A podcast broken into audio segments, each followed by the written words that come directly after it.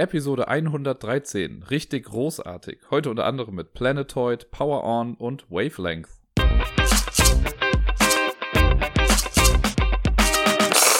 Moinsen, hier ist wieder der Dirk vom Ablagestapel mit einer neuen Episode voller Spiele. Und wenn ich heute sage voller Spiele, dann meine ich das auch so. Denn es sind ganze 17 Spiele an der Zahl, die ich letzte Woche spielen konnte. Es war so spieltechnisch gesehen relativ geil für mich. Ich konnte mit äh, verschiedensten Menschen und Freunden, also eher nur Freunden, dieses sind auch Menschen, ihr wisst, was ich meine. Ich konnte mit Leuten was spielen. Und das ist für mich dann immer schon mal ein Zeichen dafür, dass das eigentlich eine ziemlich coole Woche war. Und daran möchte ich euch ein bisschen teilhaben lassen. Und den Anfang, deswegen, ich fange jetzt einfach mal an mit den ganzen Spielen, weil sonst brauche ich wahrscheinlich 18 Stunden, wenn ich über jedes Spiel jetzt ganz lange und ausschweifend spreche. Das äh, habe ich nicht vor, weil ein paar der Spiele kennt ihr auch schon, da habe ich jetzt schon viel drüber erzählt. Das heißt, es gibt auch kürzere Beiträge jetzt gleich hier. Aber alles in allem gibt es doch auch ganz viele neue Spiele, die ich gespielt habe. Und da äh, freue ich mich schon drauf, euch davon zu berichten. Den Anfang, also das erste Spiel, das ich letzte Woche gespielt habe, ist lustigerweise eines der kleinsten Spiele, das ich so gespielt habe. Und zwar ist es Sprawlopolis. Darüber habe ich ja schon mal was erzählt. Sprawlopolis ist dieses kleine Städtebauspiel, was man quasi solo spielen kann. Man kann es auch mit mehreren Leuten spielen, aber das ist im Prinzip nur ein, ja, ja, jeder, also wir bauen alle gemeinsam halt an einer Stadt und im Prinzip ist das nur so eine komische Entschuldigung für einen ausgedehnteren Solo-Modus. Ähm, ich habe das ich habe eine Runde davon gespielt, glaube ich, als ich Football geguckt habe letzte Woche Sonntagabend. Ich habe ja den Podcast auch schon montags, äh, nee, sonntags auch aufgenommen, glaube ich, und dann ähm, genau, habe ich dann während Football, weil ich dann so ein bisschen müde wurde, irgendwann dachte ich mir, ich muss mich noch ein bisschen wach halten, habe ich noch eine Runde davon gespielt, habe mit Ach und Krach verkackt. Ich habe so schlecht diese Stadt zusammengebaut und bin nicht mal ansatzweise auf die Zielpunktzahl gekommen. Das war ein bisschen ernüchternd. Aber ich habe auch irgendwie gemerkt, also ich, eine Zeit lang habe ich ja ein bisschen häufiger das gespielt und dann ist es im Schrank verschwunden. Und jetzt hatte ich da ein bisschen Bock zu, weil ich habe das irgendwo gesehen. Bei Twitter hat das auch jemand gespielt. Da dachte ich mir, ach komm, kramst du das nochmal raus? Ja, aber es war irgendwie eine komische Kombination und ich habe es nicht ganz geschafft. Für die, die das Prolopolis jetzt nicht mehr so im Kopf haben, sind irgendwie 18 Karten. Äh, die Doppelseite, die sind auf der einen Seite sind immer Städterückseiten, also so vier Städteblocks mit Straßen drauf. Und auf der Rückseite sind immer einzigartige Scoring-Bedingungen drauf. Und am Anfang mischt man alle Karten, zieht dann die obersten drei Karten und deckt davon diese Scoring-Opportunities auf. Und das sind dann so auch, gibt auch die Zielpunkte an, die man dann erreichen sollte im Laufe des Spiels. Von den anderen Karten legt man eine in die Mitte, das ist die Startkarte, drei Karten kriegt man auf die Hand ja, und dann ist es immer so, man spielt eine Karte und zieht eine Karte und man versucht diese Stadt nach bestimmten Kriterien halt zusammenzusetzen. Am Ende gibt es immer so ein Basisscoring, das heißt, äh, in jedem der vier farbigen Blöcke, also da gibt es grün, blau, orange und grau, da guckt man einfach, wie groß diese größte zusammenhängende Fläche ist von diesen äh, Feldern. Also wenn ich jetzt drei grüne Blöcke nebeneinander habe und das ist das größte, dann kriege ich halt dafür drei Punkte, das gleiche für blau, orange und grau dann auch nochmal. Und für jede Straße, die ich in meiner Stadt habe, kriege ich einen Punkt abgezogen. Und das Gute ist, man kann die Straßen aber halt verbinden. Man kann auch versuchen, Loops oder so zu bauen, also halt so abgeschlossene Kreise, damit man das ein bisschen minimiert, die Minuspunkte. Und zusätzlich gibt es halt eben dann diese drei Scoring-Karten, die dann auch nochmal zusätzlich Punkte für bestimmte Sachen geben. Und gleichzeitig ist da aber auch noch angegeben, wie viele Punkte man damit quasi erreichen muss, damit das Ganze dann auch glückt. Also es gibt die Karte 1, da kann man halt nicht so viele Punkte mitmachen, aber da braucht man halt auch nur einen Punkt, um die dann zu schaffen. Mit Karte 18 kann man halt schon mehr Punkte machen, aber es ist dann auch ein bisschen, also da muss man halt schon viele Punkte dann noch reinbuttern, damit das eben dann klappt. Sehr cool, macht Spaß, ist ein sehr zen-mäßiges Spiel, finde ich, wenn man das alleine spielt. Ich habe es jetzt halt auch noch nie zu zweit gespielt. Ich sehe auch nicht so ganz den Appeal da drin, das mit wem anders zu spielen, weil so kann ich halt alleine einfach meine Stadt planen und dann hat sich die Sache dann auch. Das auf jeden Fall Sprawlopolis macht immer noch Spaß. Am Montag war ich dann, bevor ich zum Quiz gegangen bin, bei Rachel und da haben wir The Mind gespielt. Das hatte sie nämlich im Regal noch liegen und hat es aber selber noch nicht gespielt und dann habe ich mich mal dazu aufgeopfert, ihr das dann zu erklären und das zu spielen. Es ist ja auch nach wie vor, finde ich, immer noch eine lustige Sache. Es ist weniger ein Spiel als eine Beschäftigung irgendwie, aber trotzdem macht es auch Spaß. Also es ist, äh, ich kann den Appeal verstehen. Nicht so ganz, dass es so gehypt wurde, wie es damals gehypt wurde, aber es ist einfach wirklich schon eine kleine nette Sache, die man mal so nebenbei machen kann. Ich finde das jetzt nichts, was ich 18 Mal hintereinander spielen müsste, aber so für einmal, weiß nicht, im Monat, in der Woche, wie auch immer, äh, kann man das mal machen und sorgt ja auch immer wieder für lustige Momente. Wir hatten auch wieder so einen Moment, ähm, wo wir lange nichts gemacht haben am Anfang und dann habe ich eine Karte gelegt und dann hat sie äh, hart ausgeatmet und ich dachte so, scheiße, wir haben jetzt schon verkackt, weil ich habe die 10 gespielt und hat sie die 11 danach gelegt und sie war halt auch schon am überlegen, die dann auch zu spielen. Das war äh, schon ganz nett. Aber wir haben es nicht ganz durchgeschafft. Ich glaube, wir sind bis Level 5 oder 6 oder so gekommen und dann ist uns schon das letzte Leben flöten gegangen. Mal gucken, ob wir das demnächst nochmal vielleicht versuchen und uns noch besser synchronisieren, um noch bessere Ergebnisse zu erzielen. Nun beginnt quasi der große Themenblock Robert. Denn am Donnerstag war ich bei Robert zu Gast. Der äh, hatte den Tag frei, weil er auf so einen, ich glaube, hier Heizungsablesemenschen oder so warten musste. Und dann hat er gefragt, ob ich nicht vorbeikommen möchte, um einfach ein paar Sachen mal zu spielen. Und das taten wir dann auch. Der Ursprungsgedanke war, glaube ich, eigentlich, dass wir ähm, irgendwas von meiner Liste spielen. Ich habe ja vor zwei Wochen, was ja, glaube ich, dann habe ich ja gesagt, hier diese ganzen Spiele, die ich noch gerne mal spielen möchte, die auf meiner Liste stehen, vor denen ich mich bisher so ein bisschen äh, geweigert habe, die zu spielen. Und er hätte davon zwei, drei oder so gehabt. Lustigerweise haben wir davon dann gar keins gespielt, sondern wir haben einfach eine ganze Menge andere Sachen gespielt, die ich aber auch bis auf eins alle gar nicht kannte. er auch noch nicht. Und das war dann ganz nett. Da haben wir also eine ganze Menge neues Zeug äh, gespielt, gelernt und ja, kennengelernt einfach den Anfang, das erste Spiel, das wir gespielt haben, quasi keine fünf Minuten nachdem ich da war, war es schon aufgebaut am Tisch, ist Dash Arena. Das hat er letztes Jahr auf der Messe mitgenommen. Ich, das ist an mir komplett vorbeigegangen. Er meinte, beim Chaosbären Podcast hätte er darüber erzählt, und das wäre so ein bisschen sein Messe-Highlight oder so gewesen, oder so ein Geheimtipp. Da konnte ich mich voll nicht mehr dran erinnern, obwohl ich die Folge gehört habe. Aber ja. Nun denn, äh, Dash Arena ist ein Sportspiel. Der Robert mag Sportspiele, das kann man nochmal dazu sagen. Irgendwann muss ich nochmal mit ihm, glaube ich, eine Top 10 Sportspielliste machen oder so.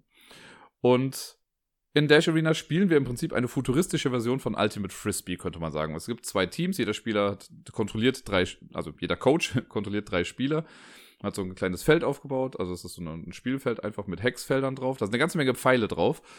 Äh, dann kommt so eine Scheibe, die Disk quasi in die Mitte. Es gibt Startpositionen für die Spieler und dann geht's los. Das Ganze ist im Prinzip, wenn man es runterbricht, ein Roll-and-Move-Game, was jetzt schon mal nicht ganz so geil ist und auch noch einer meiner Kritikpunkte in der ganzen Geschichte. Ähm, ja, ist dann so, ein Spieler fängt dann an und der Spieler würfelt dann mit drei Würfeln. Äh, und das sind einfach normale sechsseitige Würfel. Und dann kann man sich entscheiden, ob ich entweder, also wenn ich die Disk nicht habe, muss ich mich bewegen. Oder wenn ich die Scheibe habe, kann ich halt auch werfen. So, bewegen ist auch eigentlich relativ einfach. Ich muss dann jedem meiner drei Spieler muss ich einen Würfel zuordnen und mit dem dann halt Bewegung machen. Man kann sich für eine Richtung entscheiden, in die man dann läuft. Man darf die Richtung nicht wechseln, während man sich bewegt. Muss die komplette Anzahl auch gehen. Und wenn man am Rand zum Beispiel gegen eine Wand läuft, dann bounced man da so weg. Da sind so Pfeile drauf, die erklären, das sind relativ selbsterklärend. Ähm, dann ja, schleudert man sich so ein bisschen hin und her und das kann man auch ein bisschen zu seinem Vorteil nutzen im Laufe des Spiels. Man kann, wenn ich die Scheibe haben sollte, kann ich dann auch, äh, wenn ich in einen anderen Spieler reinlaufe, kann ich ihm quasi die Scheibe geben. Das nennt man dann Handoff. Man kann andere Gegner wegschubsen oder die auch ausnocken und also Geschichten. Und ja, im Prinzip ist das. Wenn ich halt auf die Scheibe laufe, dann nehme ich sie auf. Und das mache ich dann mit meinen drei Spielern und dann ist der Gegner dran. Der würfelt dann auch mit seinen drei Würfeln und äh, macht dann auch seine Aktion. Wenn ich die Scheibe halt habe, dann kann ich auch sagen, okay, ich würfel mit den drei Würfeln und ich bewege mich nicht, sondern ich werfe. Und dann zählt man alle drei Würfelaugen zusammen oder drei Würfeln zusammen. Und um so viele Felder kann man die Frisbee dann weit werfen. Und die prallt halt auch von den Wänden ab. Das heißt, wenn man günstig steht, kann man halt auch über Bande quasi so ein Tor erzielen. Das Tor ist so ein Feld, das Gate Space oder so hieß das, glaube ich. Und da kann man entweder durchlaufen mit dem Ball oder die Scheibe reinwerfen.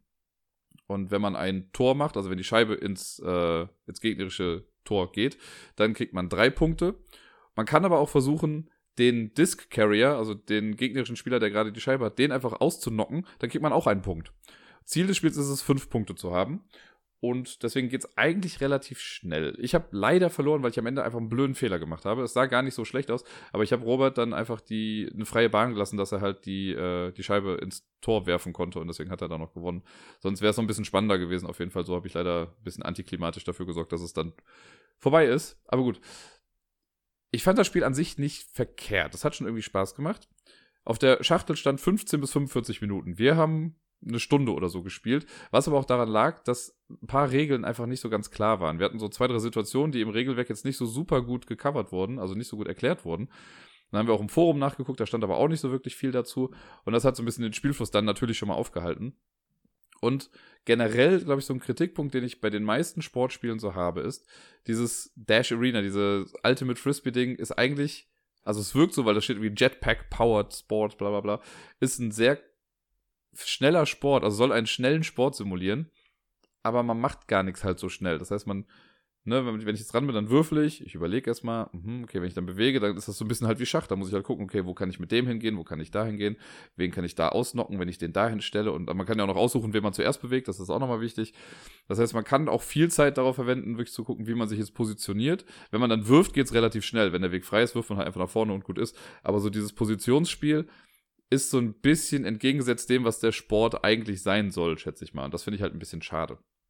Zudem kommt noch dazu, das habe ich ja eben auch schon äh, eingangs erwähnt, es ist halt im Prinzip Roll and Move. Das heißt, wenn man scheiße würfelt und wenn ich jetzt nur Einsen würfle, dann habe ich halt Pech gehabt, dann komme ich halt nicht weit voran. Ne? Also wir hatten halt zwei, drei Situationen, wo ich echt niedrig gewürfelt habe und Robert immer echt hoch gewürfelt hat, was dann für ihn ganz gut war. Wobei einmal wollte er niedriger würfeln und hat dann trotzdem hoch gewürfelt, das war dann auch nicht so gut.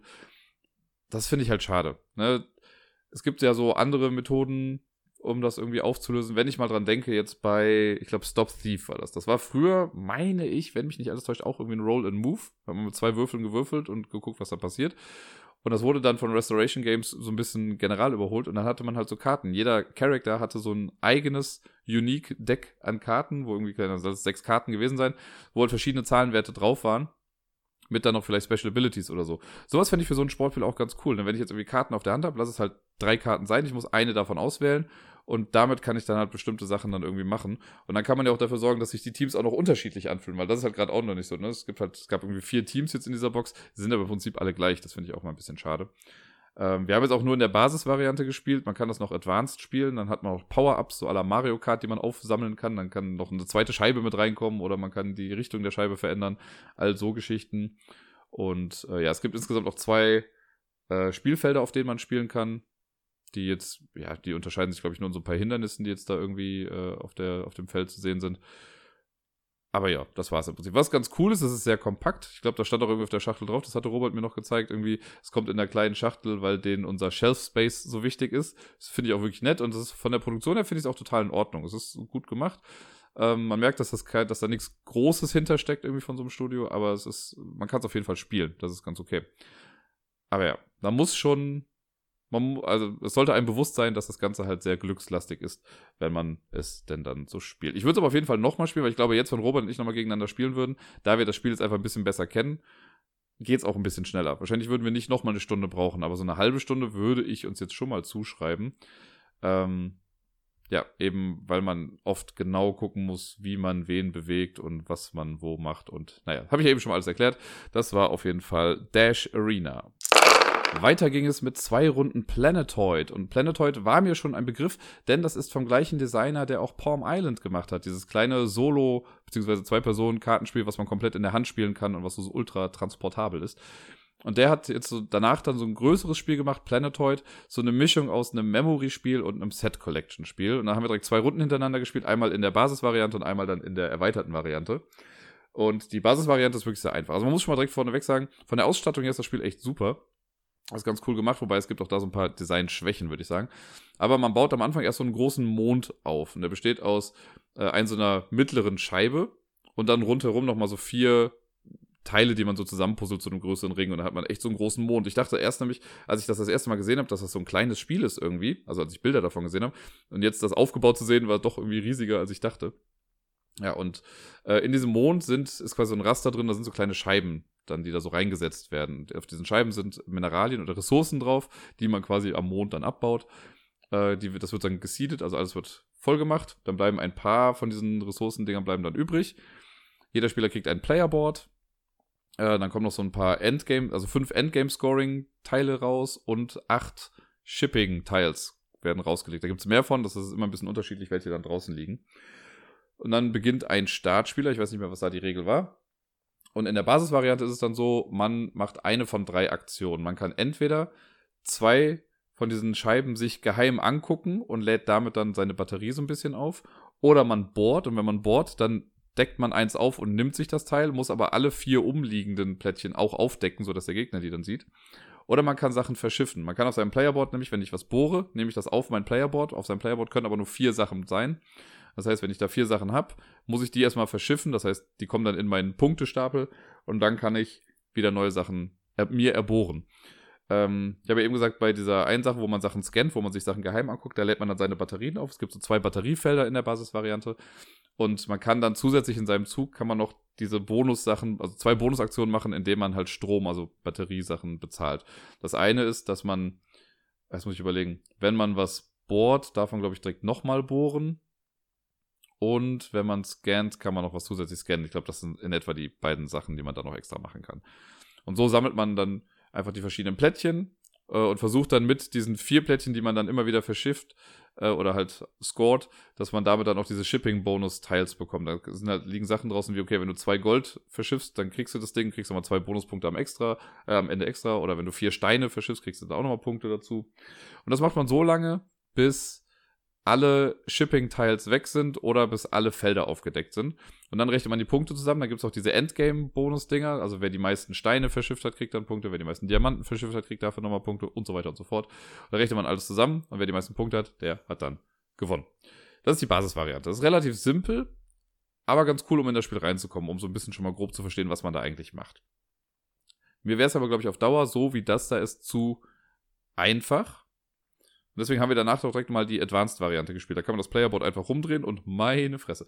Da hat man nämlich direkt schon mal viel mehr. Da gibt es nicht nur drei Aktionen, sondern insgesamt zwölf Aktionen, die da drauf sind, die unterschiedliche Stromsachen kosten. Und da ist es nämlich so, dass man nicht per se immer nur eine Sache macht, sondern jede Runde hat man auf jeden Fall immer drei Energiedinger zur Verfügung und die kann man dann aufteilen. Und die aus der ersten Reihe, die Aktionen kosten nur eine Energie, die aus der zweiten Reihe kosten zwei Energie und aus der dritten Reihe, die kosten drei Energie, gehen aber kaputt, nachdem man sie einmal äh, ausgeführt hat. Kann man dann aber durch eine andere Sache wieder reparieren. Zusätzlich zu diesen drei Stromdingern, die wir jede Runde haben, gibt es aber noch zwei, die wir auch wieder aufladen können. Das heißt, man kann theoretisch, wenn man zwei Runden aufwendet, um die Batterien voll zu bekommen, kann man auch dann eine Runde machen mit fünf Stromeinheiten, die man dann äh, benutzen kann.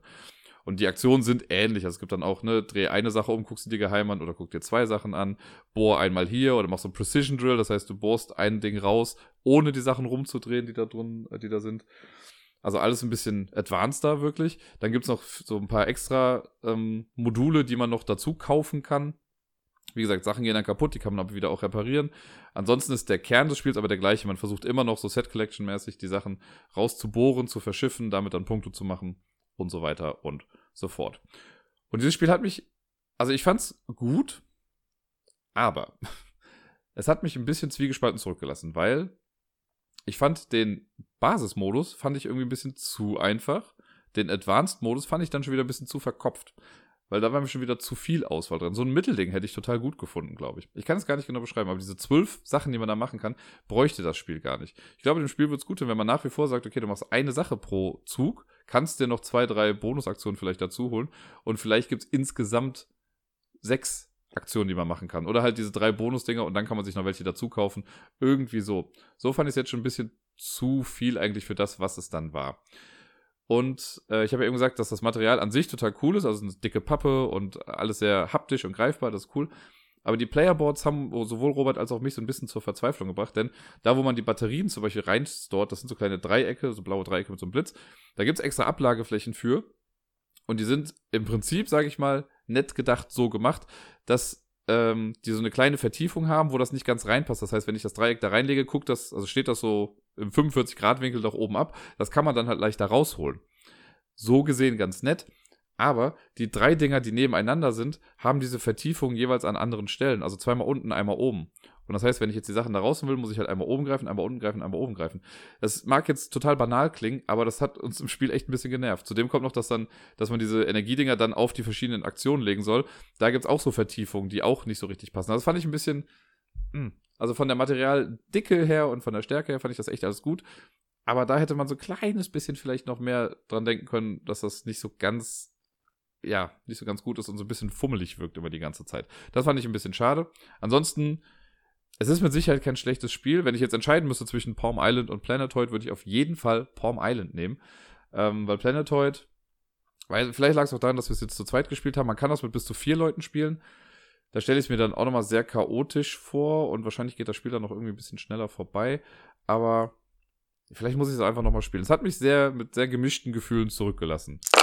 Nach Planetoid haben Robert und ich dann Circle the Wagons gespielt. Und das ist ein Spiel, das ich in der Tat schon kannte. Das ist auch so ein kleines Kartenspiel, besteht auch aus 18 Karten, so wie Sprawlopolis ist auch von dem gleichen Designer, glaube ich, oder zumindest der gleiche Publisher. Ähm, und Spoiler, danach haben wir auch noch Stu gespielt. Und das sind ja auch die drei Spiele, die letztes Jahr von Quinnet Games nochmal neu aufgelegt wurden. In so kleinen, echt schönen, ähm, ja, so Magnet- Verpackung irgendwie. Das ist echt ganz cool gemacht auf jeden Fall. Äh, Sprawlopolis habe ich ja so schon. Circle the Wagons habe ich mir auch mal als Print and Play noch besorgt. Das Stew kannte ich noch nicht, aber da komme ich ja gleich erstmal zu. Für die, die Circle the Wagons nicht kennen, das ist auch ein sehr, sehr simples Zwei-Personen-Spiel, ähm, was ich dann gewonnen habe. Die einfachen Spiele habe ich gewonnen. Ähm, und ja, es ist ähnlich wie bei Sprawlopolis ist da der Aufbau. Es gibt 18 Karten, man mischt die am Anfang. Die Karten haben auf der Vorderseite ähm, vier Symbole drauf, also nicht immer unterschiedlich, es können auch stellenweise gleiche Symbole sein. Äh, dann sind auch Farben sind da noch mit drauf. Es gibt, glaube ich, sechs verschiedene Farben. Und auf der Rückseite sind wieder verschiedene Scoring-Sachen drauf. Und wie auch schon bei Sprolopolis wird es gemischt. Drei Karten werden rausgelegt mit der Scoring-Seite nach oben. Die anderen Karten werden dann in einem Kreis ausgelegt. Und dann wird ein Startspieler äh, ausgelost und der andere Spieler, der nicht Startspieler ist, sagt dem Startspieler dann, von wo er anfängt, was so die Startkarte ist. Und immer wenn man am Zug ist, hat man dann die Wahl, äh, quasi, ich könnte, hätte mir dann die Karte nehmen können. Oder ich könnte im Uhrzeigersinn so lange weitergehen, wie ich will, bis ich eine Karte finde, die ich haben möchte. Das Problem ist nur, ich kriege dann nur die Karte, für die ich mich entscheide. Mein Gegner kriegt alle anderen Karten, die ich übersprungen habe. Das heißt, im Regelfall überspringt man halt nicht so viel, weil man will dem Gegner auch nicht zu viel geben. Wenn ich dann eine Karte nehme, lege ich die einfach vor mich hin und dann baue ich halt so eine kleine Auslage dann vor mich hin. Karten, die man bekommt, müssen immer angrenzend gebaut sein oder man darf auch Sachen überlappen, aber ich darf nicht irgendwas drunter schieben.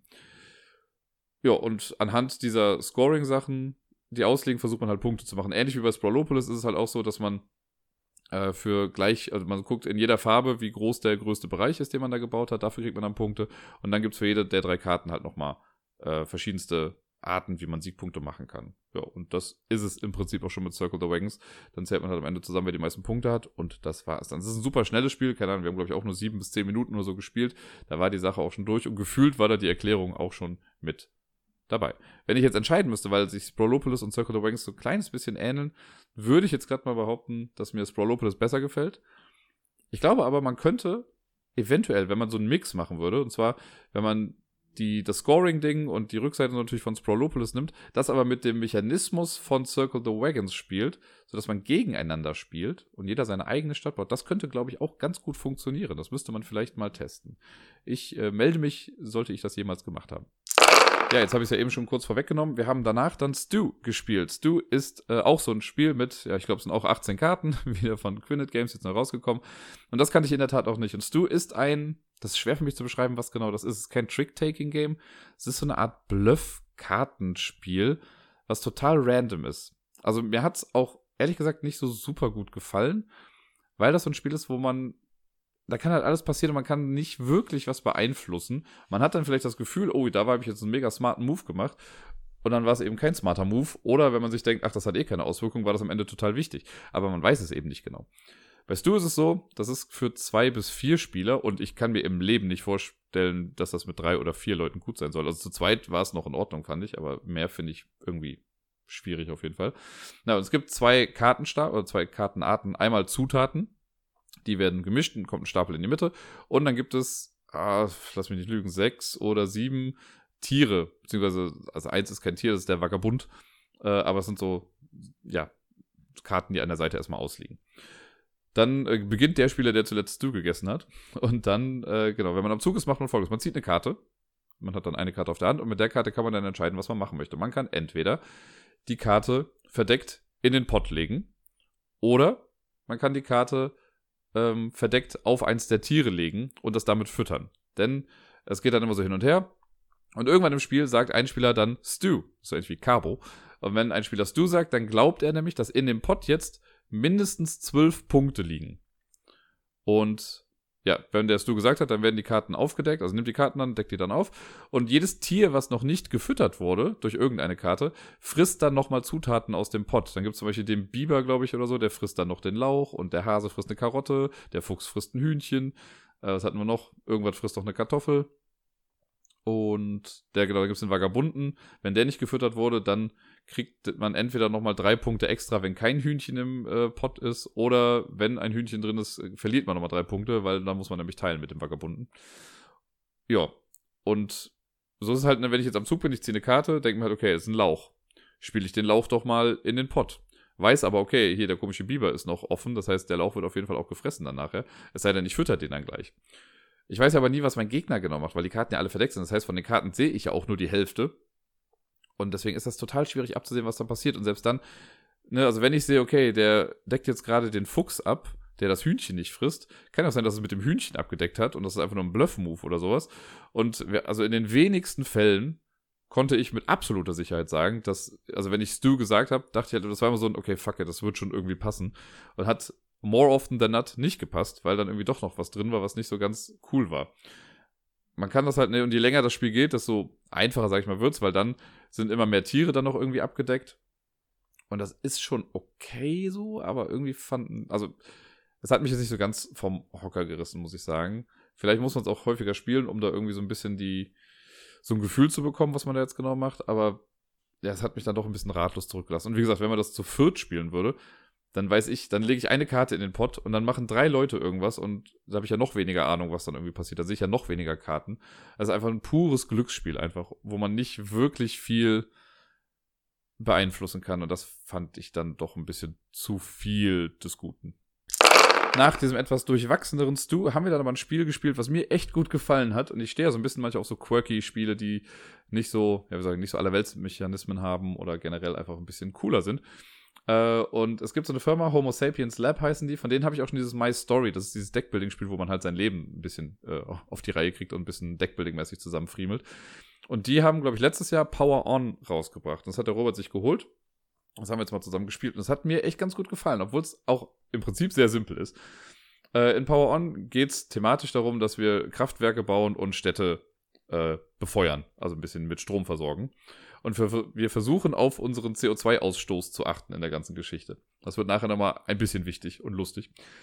Vom Kernprinzip her ist es aber ganz einfach. Wir haben einen Kartenstapel, der wird äh, gemischt, dann gibt es eine Auslage von sechs Karten.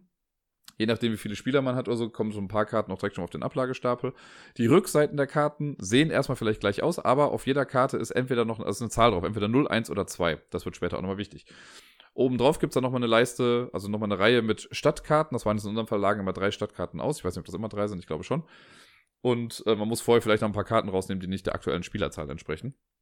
Und diese Stadtkarten haben immer, glaube ich, zwei wichtige Informationen drauf. Zum einen sind die Siegpunkte drauf, das sind dann Sterne, die man bekommt, wenn man die Karte nimmt oder wenn man sie mit Strom versorgt. Und unten drauf ist quasi die Stromanforderung, wie viel Strom man generieren muss in einer Runde, damit man die sich eben nehmen kann. Die Karten, die es so gibt, also man startet, glaube ich, auch mit ein paar Handkarten. Und die Karten in der Auslage kann man dann halt auch nehmen. Wenn man am Zug ist, hat man auf jeden Fall immer drei Aktionen. Man kann sich entweder eine Karte nehmen aus der Mitte, entweder eine Karte verdeckt ziehen oder aus der Auslage eine Karte nehmen. Ich kann eine Karte spielen oder ich kann Strom produzieren. Und Strom würde ich halt nur produzieren, wenn ich sehe, ich kann damit auch eine Karte irgendwie äh, bekommen. Es gibt vier verschiedene Arten oder Farben von Kraftwerken. Ich krieg, also es gibt auf jeden Fall die Windenergie, es gibt die Nuklearenergie, Gasenergie und Kohleenergie sind es, glaube ich. Und äh, zum Beispiel Windenergie ist ganz cool. Windenergie muss man nie aktiv, äh, oder diese Naturenergie, nie aktiv befeuern. Das wird immer automatisch gemacht. Allerdings ist das immer so ein bisschen unreliable, also nicht so ganz zuverlässig, weil ähm, jedes, so ein Windkraftwerk produziert immer nur so viel Strom, wie die oberste Karte vom Nachziehstapel gerade als Zahl zeigt. Ich habe ja gesagt, das ist ein 0, 1 oder 2 drauf. Wenn da jetzt eine 0 ist und ich habe sieben Windkraftwerke, kriege ich trotzdem keinen Strom. Wenn da aber eine 2 ist, produziert jedes davon 2, also jetzt schon mal 14 Strom, die ich dann irgendwie verballern kann. Das finde ich irgendwie ganz nett gemacht. Dann gibt es die Nuklearenergie, das ist halt so ein Atomkraftwerk. Dafür muss man dann bestimmte Karten ausgeben, um das dann zu starten. Bei den anderen ist das genauso. Da kann man entweder bestimmte ähm, wie soll ich sagen, Fuel-Karten dann für ausgeben, damit die Produktion gestartet wird von Strom. Oder man kann Handkarten abgeben, um das dann zu machen. Und was ganz lustig ist, was so der, der, wie soll ich sagen, der, das Gimmick dieses Spiels ist, äh, ich habe ja schon gesagt, es gibt diesen CO2-Ausstoß. Da gibt es so ein paar, ja nicht Würfel, das sind quasi aus Holz kleine Sechsecke. Ähm, davon gibt es ein paar. Und wenn ich jetzt eine Karte spiele, zum Beispiel das Kohlekraftwerk, das macht hat irgendwie einen CO2-Ausstoß von 4. Das heißt, wenn ich die Karte spiele, damit das auch gelingt, damit der Strom produziert wird, muss ich vier von diesen Blöcken aufeinander stapeln. Und der Erste, der das halt macht, fängt irgendwo auf dem Tisch an, das kann er sich dann aussuchen und legt dann halt einen Block hin und stapelt die anderen dann da drauf, wie er möchte. Die kann man flach aufeinander legen, man kann die aber auch so hochkant dann hinlegen, da wird es vielleicht für die Nachfolgenden ein bisschen schwieriger. Wenn das alles gut geht, wenn dabei nichts umkippt, ist auch gut, dann klappt das mit der Produktion auch. Wenn der Turm aber umkippen sollte, weil er vielleicht schon zu hoch ist, weil wie gesagt, wenn ich in der nächsten Runde das nochmal mache, muss ich auf dem bestehenden Turm schon mal stapeln. Irgendwann wird das halt eine sehr instabile Angelegenheit. Und Robert ist das einmal passiert, der wollte was draufbauen, das ist das Ding umgekippt. Und wenn das umkippt, dann hat das Konsequenzen für alle im Prinzip. Ich habe dann als Spieler, der es gar nicht gemacht hat, habe trotzdem eine Handkarte verloren. Robert musste seinen ganzen nächsten Zug aufgeben. Das heißt, er muss einmal aussetzen dafür, dass er das gemacht hat. Und das ist so ein bisschen, also ich finde es irgendwie ganz süß gemacht, weil das ist halt die Strafe dafür, dass man zu viel CO2-Ausstoß hatte und dass man die Luft verpestet hat, muss man jetzt halt einen Zug aussetzen und kommt deswegen nicht so ganz weiter. Ich bin mir auch relativ sicher, hätte Robert das nicht gehabt, hätte er vielleicht das Spiel sogar gewinnen können, weil so hatte ich einfach einen Zug mehr und konnte ein bisschen flotter noch was machen. Es gibt noch so ein paar Aktionskarten, die kann man auch ausspielen, die geben einem, die halbieren dann den CO2-Ausstoß. Äh, und machen noch so andere kleine Effekte. Aber im Prinzip ist es sonst einfach nur Karten sammeln, Karten ausspielen, Strom produzieren, hoffen, dass der Turm nicht umkippt, um dann halt diese Zielkarten zu bekommen, wo die Städte drauf sind und wer dann am Ende die meisten Siegpunkte hat, der hat dann gewonnen. Ich mag das. Ich fand das echt ganz gut. Also ich weiß nicht, wenn Robert das nicht gefällt, würde ich ihn wahrscheinlich sogar auch abkaufen. Wink, wink, du hast das Angebot gehört. Ähm, weil so ich das, findet man das jetzt ja erstmal nicht mehr. Aber das fand ich echt ganz nett. Das ist so ein quirky kleines Spiel, was ich äh, ganz gerne mal rausholen würde. Das Thema ist auch ganz nett. Ist jetzt nicht zu aufdringlich irgendwie äh, umgesetzt, wo irgendwie dann mit der Moralpeitsche irgendwie gesagt wird, hier, das ist alles ganz böse, was ihr da macht. Weil irgendwie, was auch ganz funny, innerhalb der ersten zwei Runden hat Robert dann noch direkt mal halt die Atomenergie befeuert und damit dann halt was bekommen. Und das lief alles viel einfacher als das, was ich mit den äh, normalen Ressourcen irgendwie machen wollte. Aber fand ich cool. Power on könnt ihr mal im Hinterkopf behalten für so ein schnelles, nettes, kleines Kartenspiel, wo halt noch so ein kleiner Kniff mit dabei ist, den man nicht in anderen Spielen irgendwie hat. Und damit sind wir auch beim letzten Spiel schon angekommen, das ich mit Robert am Donnerstag dann gespielt habe. Und ich habe es ja hier schon ein paar Mal gesagt. Ich bin ja ein großer Fan vom Mars, generell vom Weltraum und der Weltraumfahrt und sowas. Und bin ja total drauf gespannt, wann das endlich mit der Marsbesiedlung mal vielleicht so richtig in Angriff genommen wird. Und deswegen bin ich auch immer sehr froh, wenn es Spiele gibt, die sich irgendwie mit dem Thema Mars und Weltraumfahrt und so befassen. Ich habe ja Leaving Earth, habe ich ja total gerne gespielt, ne? dieses sehr komplexe Spiel, wo man wirklich die Schubkraft und sowas ausrechnen muss für die verschiedenen Planeten, was so sehr realistisch ist in dem ganzen Zeug. Äh, aber auch so andere kleinere Spiele, Hauptsache Mars ist irgendwie mit dabei, finde ich schon ganz gut. Ich weiß, Terraforming Mars habe ich jetzt noch nicht gespielt, stand ja mit auf der Liste, wurde mir auch von vielen schon angeboten, das wird also auch irgendwann mal hier erwähnt werden. Ja, und jetzt hatte Robert Mars Horizon Blast Off da. Das ist ein relativ kleiner Verlag, von dem ich, glaube ich, noch nichts gehört hatte irgendwie. Und ich hatte mir das irgendwie angeguckt und das sah schon alles nicht so gut aus, aber ich lasse mich ja gerne eines Besseren belehren und wir haben es dann einfach mal zusammen gespielt. Ja. Also ich müsste lügen, wenn ich jetzt sage, ich wurde nicht unterhalten durch das Spiel. Vielleicht lag es aber auch wirklich einfach daran, dass ich gewonnen habe.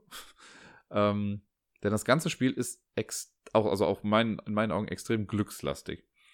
Wir versuchen thematisch einfach der Erste zu sein, der es schafft, zum Mars zu kommen.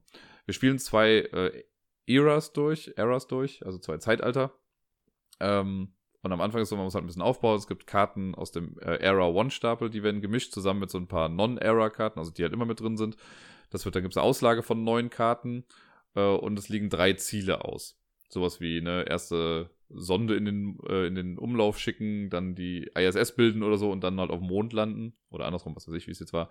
Äh, und wenn man das geschafft hat, wenn einer auf dem Mond gelandet ist, dann startet das zweite Zeitalter und da ist dann das große Ziel, dann auf dem Mars zu landen. Und man muss diese Ziele in der Reihenfolge halt auch erledigen. Das heißt, man muss erst Mission 1 machen, dann Mission 2, dann Mission 3. Aber nicht jeder muss Mission 1 machen. Das heißt, wenn ich jetzt Mission 1 gemacht habe, kann Robert auch Mission 2 machen und ich mache dann Mission 3 wieder oder so. Es muss halt nur irgendwie einer mal gemacht haben. Ansonsten ist so diese Auslage an Karten, die da ist, heißt im Prinzip einfach nur, wenn ich am Zug bin, habe ich die Wahl, mir eine Karte zu kaufen oder eine Rakete zu launchen oder versuchen, eine Mission zu machen. Wenn ich eine Karte kaufen will, es gibt zwei verschiedene Arten oder drei verschiedene Arten von Ressourcen. Es gibt Geld, Wissenschaft und Prestige. Und äh, da steht dann immer drauf, wie viel die Karten kosten. Das bezahle ich dann äh, lege die Karte dann in meine Auslage und habe sie dann für die nächsten Runden da. Die haben dann meistens irgendwelche Effekte, wie man kriegt mehr Geld, mehr Wissenschaft oder äh, kann auch sein, dass das halt ein Raketendesign ist. Damit kann ich dann halt zum äh, irgendwo hinfliegen, in den Weltraum fliegen. Genau, und so sammelt man sich so ein bisschen seine Sachen zusammen. Man ist immer auf die Auslage angewiesen, um zu gucken, was dann da jetzt gerade so rauskommt. Und wenn ich halt eine Karte kaufe, wird direkt eine neue aufgedeckt. Dann kann es halt sein, dass was super Cooles dann für meinen Gegner dann da liegt und er dann den Vorteil davon irgendwie hat. Wenn ich dann eine Rakete irgendwie vor mir habe, oder mein Gegner hat eine Rakete vor sich, die er schon mindestens einmal benutzt hat für was Erfolgreiches, weil dann sind die nämlich für die Öffentlichkeit zugänglich. Dann kann ich halt auf jeden Fall versuchen, da die, also sonst kann ich die Launchkosten bezahlen, also die Startgebühr, und kann dann versuchen, damit eine Mission zu machen. Und Missionen sind im Prinzip Würfelglück. Das heißt, es steht dann irgendwie so ein Zielwert drauf und durch eine bestimmte Rakete und durch Add-ons oder sowas kann man halt diesen Würfelwert so ein bisschen modifizieren. Und dann würfelt man mit zwei Würfeln und hofft einfach die Zielzahl zu treffen oder halt drüber zu würfeln, weil dann gelingt das halt und fertig ist das Ganze. Ja. Und das macht man halt so lange, bis einer dann die siebte Mission, die Marslandung, erfolgreich geschafft hat und derjenige hat dann gewonnen. Viel mehr gibt es zu dem Spiel auch gar nicht so zu sagen. Also am Ende eines Zuges noch, wenn ich dann entweder eine Karte gekauft habe oder eine Mission versucht habe, äh, kriegt man noch Einkommen. Einkommen sind entweder zwei Geld oder zwei Wissenschaft. Ich kann in meinem Zug auch sagen, ich möchte gar nichts machen, quasi einmal aussetzen, dann kriege ich vier Geld oder vier Wissenschaft. Ähm, ja. Und das ist es dann. Das ist eine ganze Menge darauf warten, dass die richtigen Karten kommen. Wir hatten es dann nämlich in der Era 2 zum Beispiel, das ist ein bisschen seltsam. Wenn das erste Zeitalter rum ist, also wenn einer auf dem Mond gelandet ist, dann verliert man alle Era 1 Karten. Das beinhaltet auch alle Raketen. Das heißt, wenn ich vorher schon irgendwie ein paar Raketen vor mir hatte, die ich bauen konnte, sind die dann weg und ich muss darauf warten, dass wieder neue aus dem Stapel dann kommen. Das ist ein bisschen schade. Und ja, im Prinzip ist halt, da es ein Rennspiel ist, ne, wer zuerst am Ziel ist, hat dann gewonnen. Was, ich habe ja eben schon mal gesagt, dass man die Ziele ja in der Reihenfolge machen muss. Und in Era 2 war es dann bei uns so, ich habe, glaube ich, die ersten beiden Missionen gemacht. Und dann wusste ich, weil Robert war jetzt auch nicht mehr so ganz schlecht aufgestellt, wenn ich jetzt die dritte Mission mache und schaffe, kann er in seinem Zug ja direkt versuchen, die vierte Mission zu machen. Und die vierte Mission ist die Marslandung. Das fände ich halt ein bisschen doof. Deswegen habe ich einfach so lange hinausgezögert, bis er die dritte Mission macht. Und ich habe einfach direkt im nächsten Zug dann gesagt, okay, dann kann ich jetzt die vierte Mission machen. Und habe es dann auch geschafft. Ja, und das war es dann im Prinzip. Also irgendwie, irgendwie eine Stunde lang gespielt. Ah, man merkt, dass das nicht so das super durchdachteste Spiel ist. Das, also ich finde es grafisch fand ich total cool und da sind auch ein paar nette Ideen mit dabei und ja, aber mehr als nett ist es auch irgendwie nicht und das konnte sich irgendwie nicht so ganz aus diesem, wie soll ich sagen, das war so ein bisschen monoton und halt einfach super, ja, auch glückslastig, so dass man auch oft das Gefühl hat, ja gut, ich kann ja nichts machen, ne? Wenn ich scheiße würfle, würfel ich scheiße. Ich hatte halt das Glück, dass ich bis auf einmal alle Missionen halt im ersten Versuch dann noch irgendwie geschafft habe. Deswegen habe ich dann noch Prestige bekommen. Mit Prestige kann man sich nochmal bessere Gebäude kaufen. Deswegen hatte ich immer eine etwas bessere Grundausgangssituation als Robert. Und der meinte auch so, er hatte da nicht mal so wirklich Chancen, dann noch irgendwie aufzuholen. Ähm, ja, das war irgendwie nix. Also, ich weiß nicht. Da hätte man bestimmt was Cooles draus machen können. Ich glaube, da stand auch irgendwie, dass sie mit der ESA, also der European Space Agency, dass sie da irgendwie zusammengearbeitet haben. Und das mag auch alles irgendwie Hand und Fuß haben und hier und da, wie gesagt, nette Sachen, aber da hätte man vielleicht wirklich einen richtigen, in Anführungszeichen, guten Game Designer nochmal drüber gucken lassen sollen, damit da halt was spielerisch Vernünftiges dann noch irgendwie bei rumkommt. Dann springen wir einen Tag nach vorne, sind beim Freitag angekommen und da war Rachel kurz hier und wir haben nochmal zwei Spiele gespielt. Zum einen Fugitive, das Spiel habe ich ja schon hier mehrfach in den Himmel gelobt, das Zwei-Personen-Spiel, wo ein Spieler der Marshall ist, der versucht, den Fugitive zu fangen. Und das Ganze ist ja so ein Kartenspiel, wo man, also der Weglaufende, das war ich in dem Fall, äh, versuche halt Karten auszuspielen und versuche halt schnellstmöglich zur 42 zu kommen. Und das Ziel des Marshalls, in dem Fall war es Rachel, war es dann, die Zahlen aufzudecken, die ich hingelegt habe. Also die Karten spiele ich mal verdeckt hin und der andere muss dann halt versuchen, die Karten aufzudecken oder beziehungsweise die Zahlen zu erraten. Und das so schnell wie möglich, damit man eben nicht zur 42 dann kommt, zur Zielkarte. Wir haben zwei Runden gespielt. In der ersten Runde habe ich gewonnen. In der zweiten Runde hat sie mich relativ schnell fertig gemacht. Und ähm, das war krass, weil ich meine, ich, wenn ich mich richtig erinnere, ist es nämlich meistens so, dass der Fugitive häufiger gewinnt als der Marshall. Und deswegen finde ich es immer ganz cool und beeindruckend, wenn der Marshall dann gewinnt. Also wenn der Fangende es schafft, wirklich alle Karten aufzudecken. Fand ich sehr, sehr imponierend. Und ja, hat mir einfach nochmal gezeigt, Fugitive ist einfach ein echt, echt tolles Zwei-Personen-Spiel. Ich finde, jeder sollte ein Fugitive haben. Nach Fugitive haben wir dann noch eine Runde Jaipur gespielt, wobei eine Runde ist ja mal ein bisschen falsch. Wir haben zwei Runden gespielt, weil Jaipur ist ja an sich schon so ein schnelles Spiel, dass äh, in den Regeln schon implementiert ist, dass man dann Best of Three draus macht. Das heißt, man spielt eine Runde und der Sieger kriegt dann so einen Marker und dann spielt man noch eine Runde und wenn der Sieger dann nochmal einen Marker bekommt, hat er halt gewonnen. Ansonsten geht's dann in die dritte Runde. Jaipur ist äh, ja auch ein verdammt gutes Zwei-Personen-Spiel, auch eins so mit der besten, die es meiner Meinung nach gibt. Äh, für die, die es noch nicht kennen, das ist so ein schnelles, ja, Kartenhandelsspiel, könnte man sagen. Es gibt so verschiedene Warenarten, die man auf der Hand hat. Es gibt eine Auslage in der Mitte, das ist ein Markt, da sind halt auch nochmal Karten drin. Und wenn ich am Zug bin, habe ich im Prinzip die Möglichkeit, Karten zu nehmen oder Karten auszuspielen. Wenn ich Karten nehme, habe ich da nochmal drei Unteroptionen. Ich kann entweder einfach eine Karte nehmen und die auf die Hand nehmen. Und dann kommt eine neue Karte in den Markt. Oder ich kann mehrere Karten nehmen, muss dafür aber auch Karten in den Markt reinlegen. Dann tausche ich quasi. Oder ich kann alle Kamele nehmen. Es gibt nämlich auch Kamele als Karten äh, und die sammelt man dann offen vor sich und mit denen kann man auch tauschen. Also Kamele sind jetzt nichts, was man verkaufen kann, sondern eine reine Tauschware. So kommt man dann an mehr Karten dran.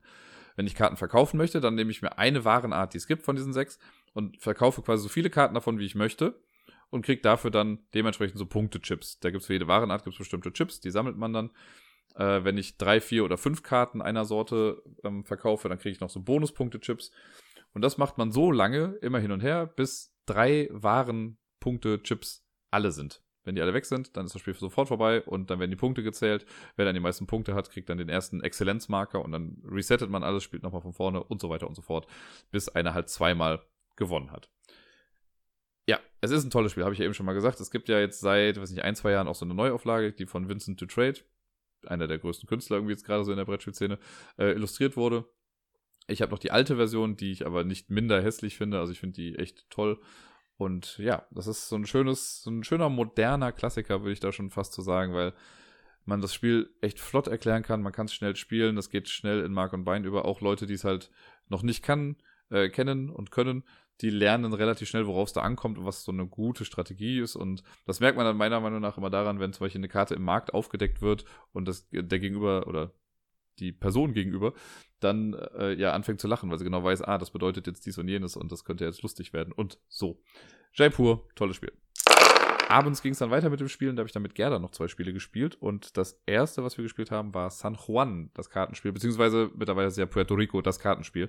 Äh, früher ist es als San Juan dann erschienen und jetzt einfach, glaube ich, aus Marketinggründen haben sie dann gesagt, wir nennen es einfach Puerto Rico das Kartenspiel. In der Version habe ich es jetzt auch hier, weil das halt so im Laden war und naja, Spiel ist ja das gleiche. Und ja, es ist, äh, wir haben festgestellt, zu zweit kann man es echt schnell spielen. Das ist ja so ein ganz cooles Spiel. Es gibt ein Kartendeck, äh, es wird irgendwie gemischt und die Karten sind sowohl quasi Ressourcen als auch Karten, die man halt ausspielt, um Gebäude zu bauen. Äh, jeder hat ein paar Handkarten auf der Hand. Es gibt fünf Rollenkarten, die ausliegen. Und immer wenn man am Zug ist, dann gibt es gibt einen Gouverneur, das ist der Startspieler, der sucht sich eine Rolle aus. Und jede Rolle ist so aufgebaut, dass es eine Basisaktion gibt, die man damit machen kann. Die darf jeder Spieler dann machen.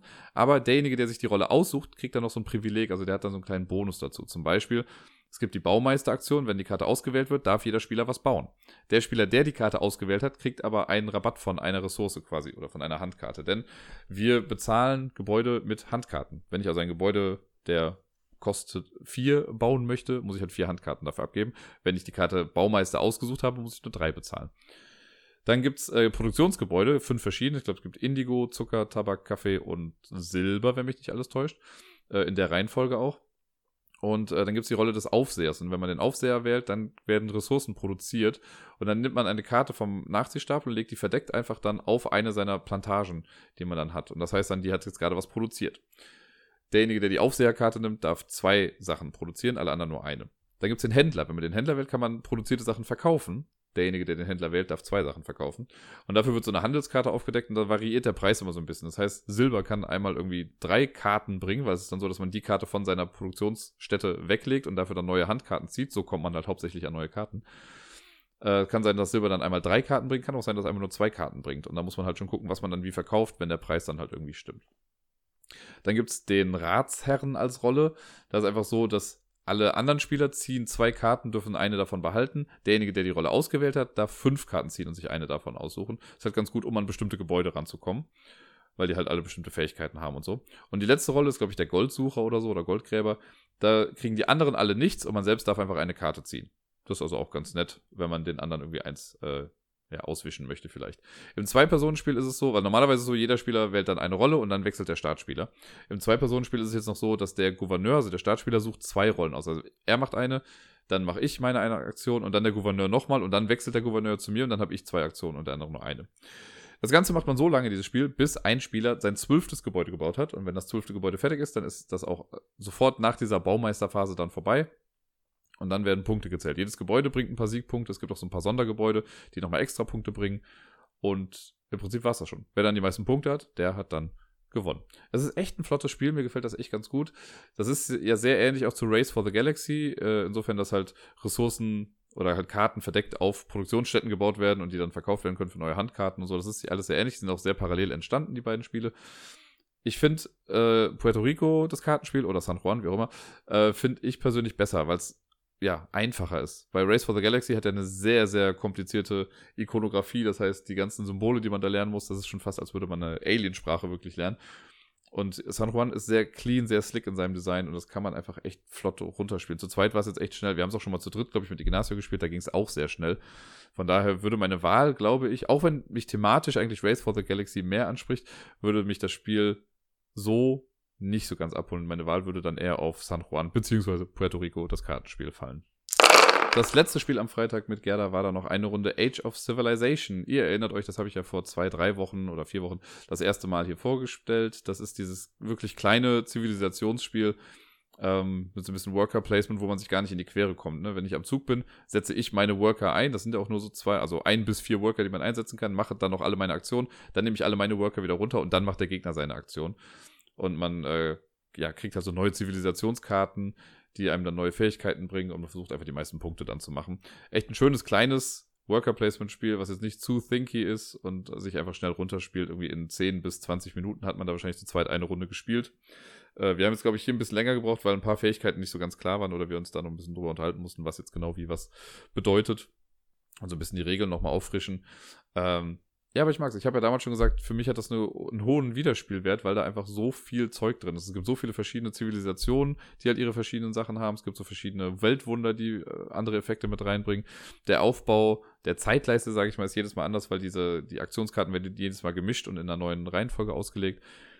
Echt ein schönes kleines Spiel. Ich bin sehr, sehr froh, dass ich das hier habe. Ich glaube, das wird im Laufe der Zeit immer wieder mal kurz halt auf den Tisch kommen. Und damit komme ich sozusagen zur dritten großen Spielesession, die ich jetzt so hatte. Was ist die dritte? Auf jeden Fall die letzte große Spielesession, die ich die Woche hatte. Und zwar äh, am Samstag. Also ich nehme das Ganze gerade auch am Samstag auf, weil ich jetzt weiß, dass ich am Sonntag am Montag nicht mehr so wirklich dazu komme, den Podcast aufzunehmen. Und heute äh, Mittag bis jetzt vor kurzem war der Deni noch da, Kumpel aus Düsseldorf. Und wir haben auch zusammen noch mal ein bisschen was gespielt, also äh, wir beide und Gerda.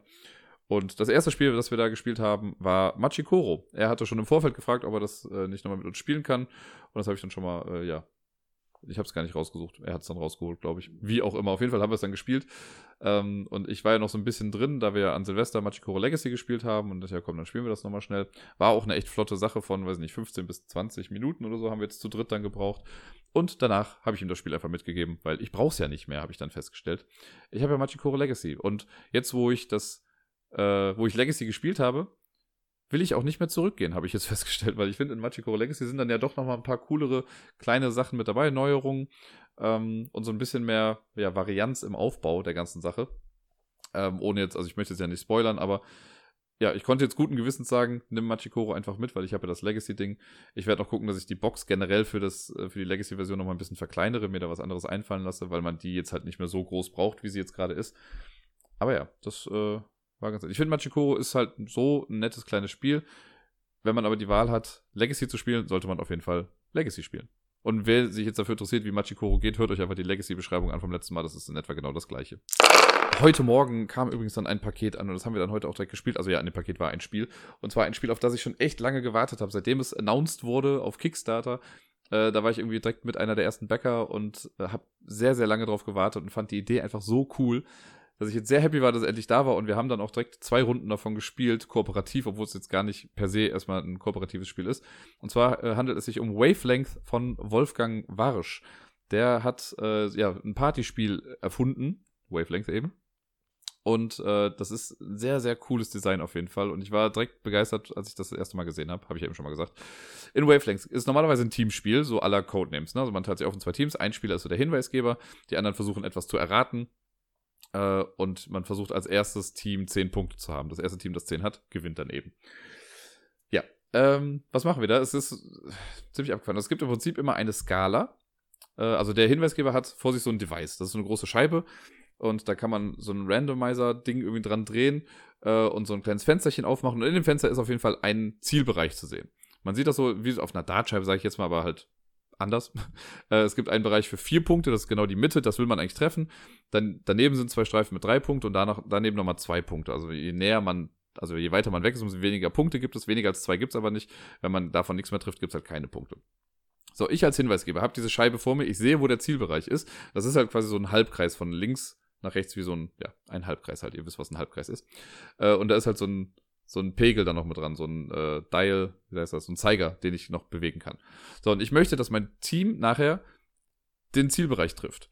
So, und ich habe dann eine Karte vor mir, die gibt eine Skala an. Zum Beispiel, ganz einfach wäre jetzt, äh, links, ganz links außen ist kalt, ganz rechts außen ist heiß. So, und sagen wir mal, der, dieser Zielbereich ist so ein bisschen bei, sagen wir, 45 Grad rechts. Ne, also so auf der heißen Seite nach das. So, ich sehe das und ich muss jetzt einen Hinweis finden, der mein Team dazu bringt, nachher diesen Zeiger so einzustellen, dass er genau den Zielbereich trifft. Ich gucke mir das also erstmal an, mache das Fenster dann wieder zu, weil ich weiß ja dann, wo der Zielbereich ist. Da kann man halt zuklappen, damit die anderen das nicht mehr sehen, wo der Zielbereich liegt. Und dann überlege ich halt, okay, was ist denn heiß, aber nicht ganz so heiß? Jetzt könnte man natürlich sagen, sowas wie, sagen wir mal, Kaffee. So, Kaffee ist ja in der Regel heiß. Ich bin jetzt kein Kaffeetrinker, deswegen, ne, hören sagen. Aber ja, Kaffee trinkt man ja in der Regel heiß und so. Und ähm, Jetzt könnten die Leute sagen, boah, Kaffee ist schon sehr heiß, weil man das, es gibt ja auch kalten Kaffee oder es gibt ja auch Eiskaffee. Was meint er jetzt damit? Und dann wird halt diskutiert im anderen Team. Und irgendwann stellen die halt dann irgendwie den, den, das Ding ein. Das andere Team kann dann auch ein bisschen bullshitten, kann ja sagen, ja, Kaffee ist schon heiß, aber die Sonne ist ja noch viel heißer. Mhm. Point taken, ja, richtig. Als Hinweisgeber ist, ist das dann immer der Moment, wo man wahrscheinlich dann die Klappe hält und ich denke, hätte ich doch bloß was anderes gesagt. Und irgendwann kommt das Team aber dann zu einer Entscheidung und stellt diese Schei also den, den Zeiger dann irgendwo ein, wo sie denken, wo der Zielbereich dann ist. Bevor dann noch aufgedeckt wird, ob das stimmt oder nicht, hat das gegnerische Team dann noch die Möglichkeit zu sagen, nein, wir denken, der Zielbereich, also die vier Punkte sind weiter rechts von der eingestellten Anzeige jetzt oder weiter links davon. Und wenn das gemacht wurde, dann wird dieses Fensterchen wieder aufgemacht und dann guckt man halt, was passiert ist. Entweder hat man komplett daneben gegriffen es gibt keine Punkte und vielleicht kriegt dann aber das gegnerische Team einen Punkt, weil sie gesagt haben, äh, das ist weiter links oder weiter rechts. Oder man hat halt zwei, drei oder sogar vier Punkte getroffen und dann kriegt das Team halt so viele Punkte. Und das Ganze macht man so lange hin und her, bis ein Team halt zehn Punkte gemacht hat. Sehr, sehr cooles Prinzip. Man kann das Ganze eben auch, also es gibt eine Variante, um das kooperativ zu spielen, so haben wir das dann heute zu dritt gemacht.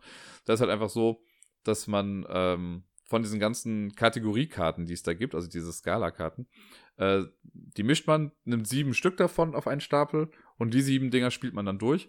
Dann fängt einer an, gibt einen Hinweis, die anderen müssen das dann versuchen zu erraten. Je nachdem, wo das dann ist, kriegt man dann die Punkte dafür.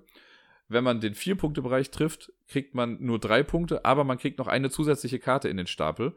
Das heißt, dann geht das Spiel quasi eine Runde länger und man versucht einfach auf möglichst viele Punkte zu kommen. Wie gesagt, wir haben es zweimal gespielt. Wir sind einmal auf 8 Punkte gekommen und einmal auf 10 Punkte gekommen. Jetzt beides nicht so ganz super. Ich glaube, ab 15 Punkte gilt das Spiel als gewonnen. Deswegen haben wir das ein bisschen verkackt. Aber es ist auch echt nicht so einfach. Also es macht super viel Spaß. Es geht so, es kitzelt bei mir den gleichen Nerv wie bei Codenames, wo man ja auch versucht, so richtig clevere Hinweise irgendwie zu finden. Nur, dass das halt hier super frei ist. Also bei Wavelengths ist ja so, wir haben ja nicht irgendwie Wörter, an die wir uns festhalten. Es gibt nur diese Skala. Ich hatte zum Beispiel super geil eigentlich als Skala. Ganz links außen war Star Wars und ganz rechts außen war Star Trek. So, und ich hatte so einen Hinweis, der war nicht ganz in der Mitte, sondern so ein bisschen weiter nach rechts nur. Das heißt, ein kleines bisschen auf der Star Trek-Seite.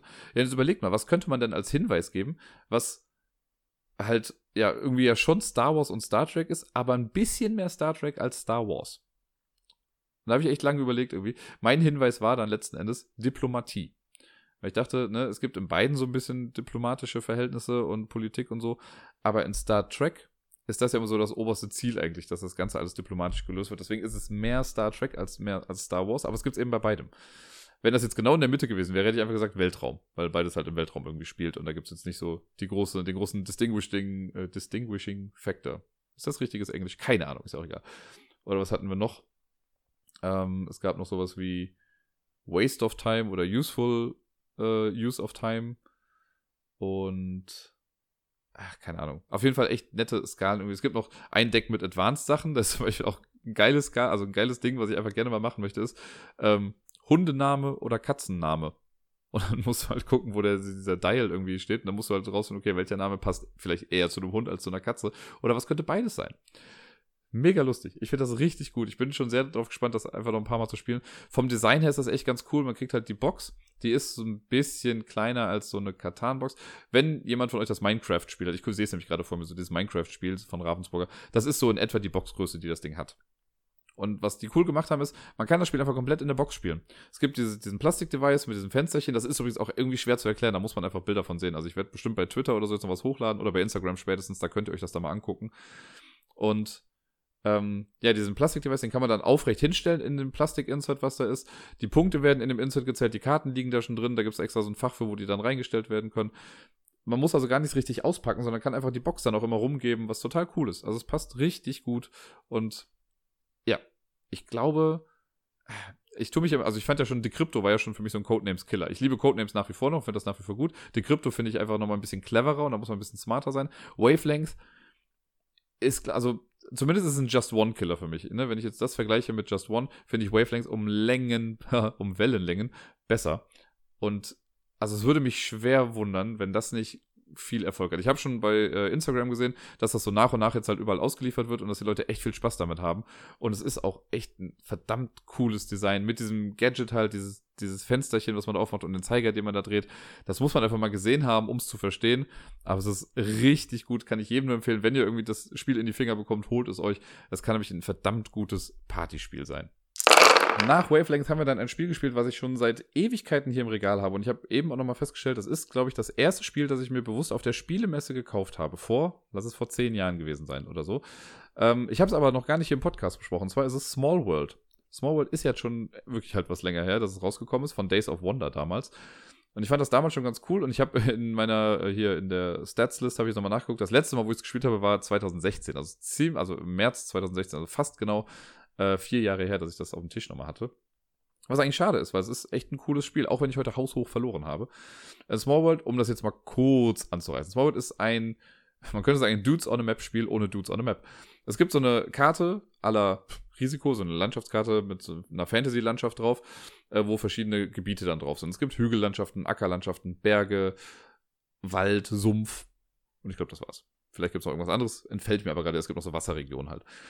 Ähm, und dann gibt es verschiedenste, ganz, ganz viele verschiedene Fantasy-Rassen. Es gibt die Amazonen, es gibt die Elfen oder Elben heißt das da, die Riesen, die Trolle, die Zwerge, die Halblinge und so weiter und so fort. Und das Besondere ist, jede dieser Rassen, also am Anfang liegt so quasi ein Markt aus, aus fünf Rassen. Und jede dieser Rasse wird mit einer zufälligen Sonderfähigkeit gepaart. Da gibt es dann zum Beispiel die Hügel, Punkt, Punkt, Punkt, oder die Acker, Punkt, Punkt, Punkt. Und so ergeben sich halt immer wieder verschiedene Konstellationen. So kann man halt dann die Hügel-Amazonen haben oder die Berserker-Riesen oder die Kommando-Elben oder also Sachen.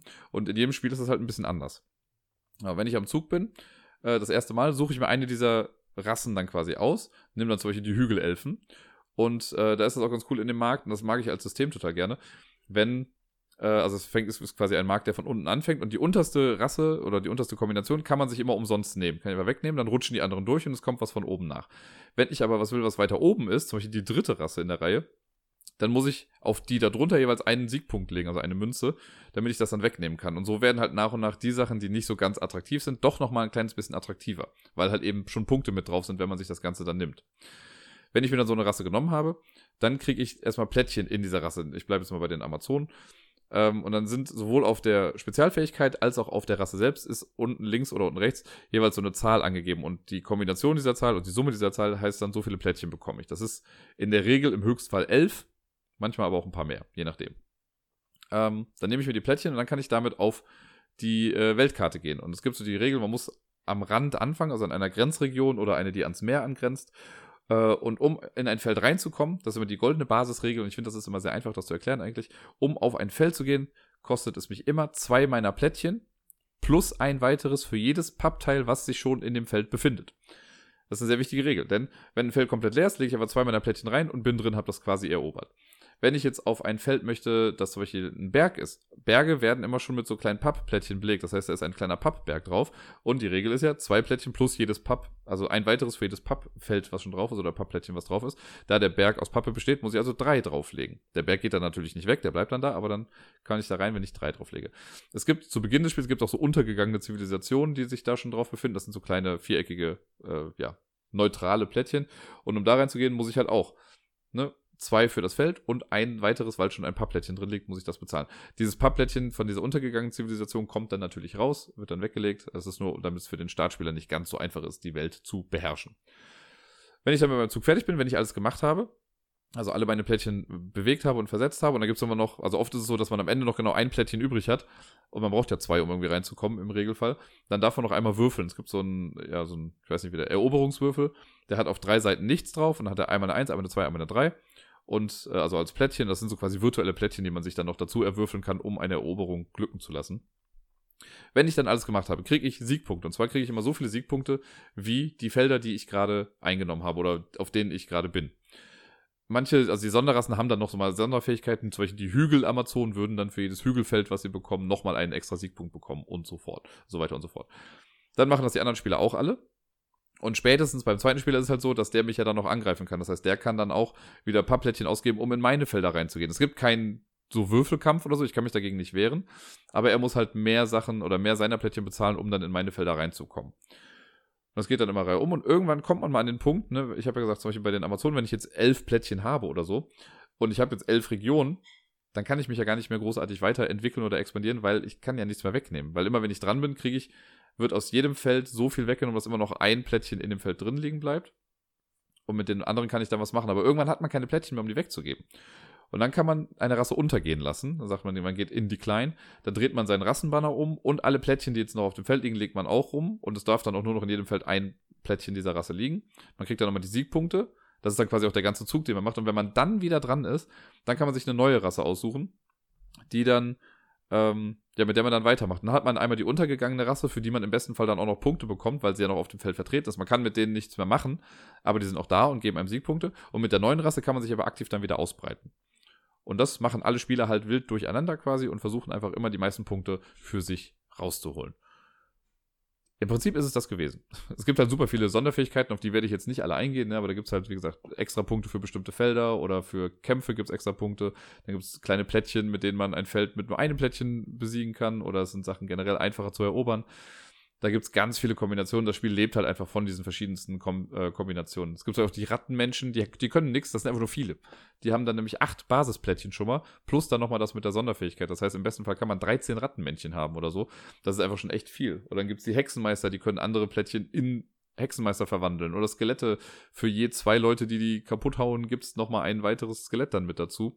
Dann gibt es die Zwerge, das sind total wenige, aber die haben so eine konstante Fähigkeit, die auch, wenn die untergegangen sind, noch weiter Punkte generiert super viel Varianz da drin, hoher Wiederspielwert. Es gibt mittlerweile auch zigtausend Erweiterungen dazu mit noch mehr äh, verschiedensten Rassen. Das Ganze gibt es auch als App, da habe ich das eigentlich auch häufiger gespielt. Äh, Small World 2 heißt es dann da, so ein bisschen an die Weiterentwicklung. Das funktioniert auch super und macht echt viel Spaß. Das ist so eines der Spiele, auch wenn ich heute, wie gesagt, haushoch verloren habe und mehrfach gesagt habe, was für ein Kackspiel das doch ist, ähm, meine ich das auch gar nicht so. Ich mag das total gerne. Und das ist so ein Spiel, das werde ich wahrscheinlich auch auf ewig einfach in meiner Sammlung behalten nach Small World brauchte ich dann ein Erfolgserlebnis und deswegen haben wir dann drei Runden Cryptid gespielt, von denen ich keine gewonnen habe. Hat super funktioniert, das Ganze auf jeden Fall. Aber äh, ich habe es ja, also ich sage es ja immer wieder gerne, ne? Cryptid war für mich 2018 das Spiel des Jahres. Einfach super gut. 2019 fand ich es auch nach wie vor immer noch gut. Jetzt ist 2020, ich spiele es immer noch und ich liebe dieses Spiel nach wie vor. Ich finde das einfach so, so gut. Ich gehe gar nicht mehr großartig jetzt ins Detail, was das ist. Ein deduktives Spiel oder Deduktionsspiel. Jeder Spieler hat einen Teil der Lösung und es gilt halt herauszufinden, welche Lösungsteile die anderen haben, um dann rauszufinden, wo so ein komisches Viech äh, auf der Karte dann quasi lebt. Und es gibt immer genau eine Lösung, die es zu finden gilt und man muss einfach rausfinden, wie die anderen halt ihre Sachen platzieren, äh, um dann halt Rückschlüsse darauf zu ziehen, was sie dann für Hinweise haben können, damit man eben dieses, ja, dieses Viech dann findet am Ende. Es funktioniert zu dritt, es funktioniert zu viert, zu fünf. Es gibt sogar eine Zweispieler-Variante, die ich mit Gerda ja auch schon mal ausprobiert habe, die mir auch gut gefallen hat. Cryptid ist einfach ein echt tolles Spiel. Ich finde, jeder, wirklich jeder, sollte Cryptid zu Hause haben. Und hey, damit wären wir auch schon bei Spiel Nummer 17, beim letzten Spiel, das ich jetzt in diesem Podcast so noch besprechen werde. Und zwar handelt es sich um Mesozoic. Wir hatten nicht mehr ganz so viel Zeit, bevor Danny weg musste, deswegen haben wir noch ein schnelles Spiel gewählt zum Abschluss. Und Mesozoic, ähm, ja, finden wir alle eigentlich ganz cool.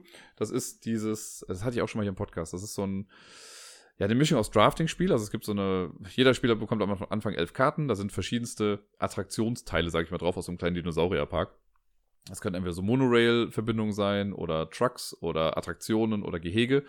Jeder kriegt random elf Karten auf die Hand, dann wählt man zwei aus und draftet die dann einfach im Uhrzeigersinn immer weiter, bis jeder halt elf Karten dann ausgewählt hat. Die Karten werden dann gemischt. Dann baut man daraus ein 4x3-Raster, wobei dann natürlich eine Ecke unten frei bleibt, weil es sind ja nur elf Karten und nicht zwölf. Und dann wird eine Sanduhr umgedreht. 45 Sekunden sind das dann.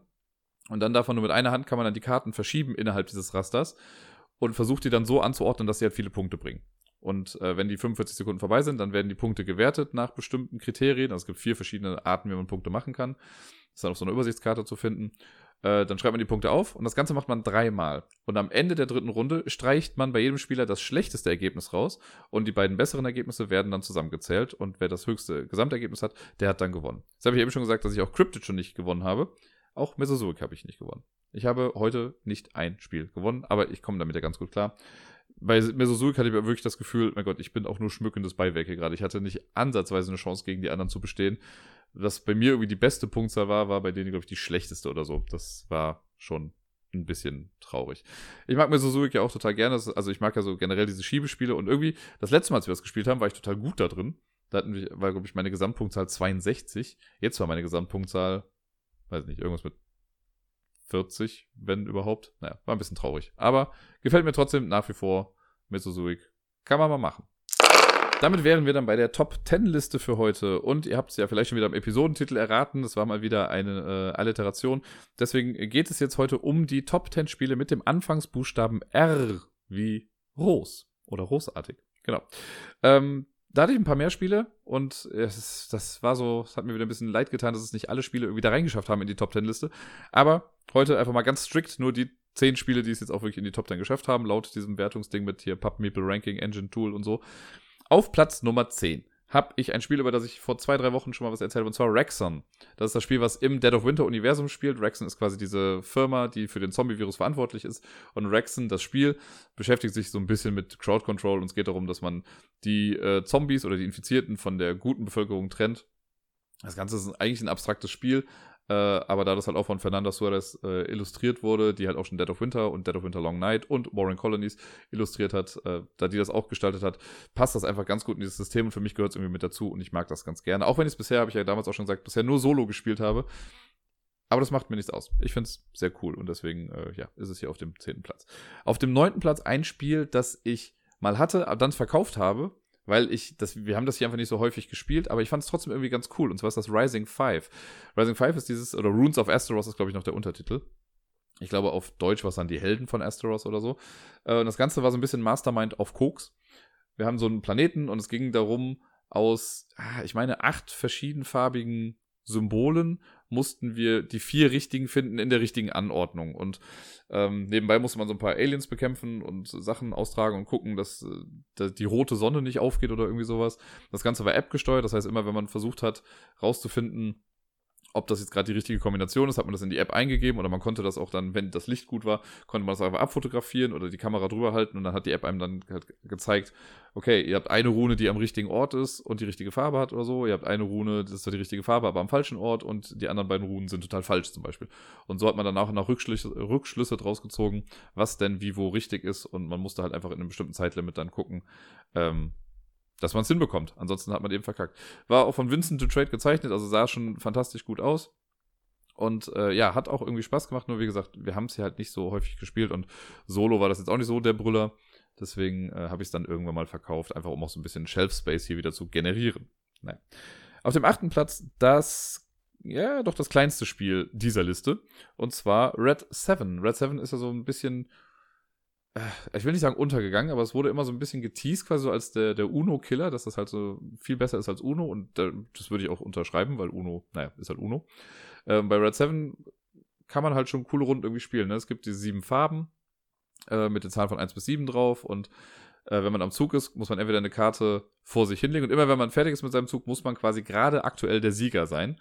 Man versucht also immer das Beste gerade zu haben. Und wenn, es liegt dann irgendwie eine Karte aus, rot am Anfang, und dann gewinnt immer der, der die höchste Zahl vor sich liegen hat.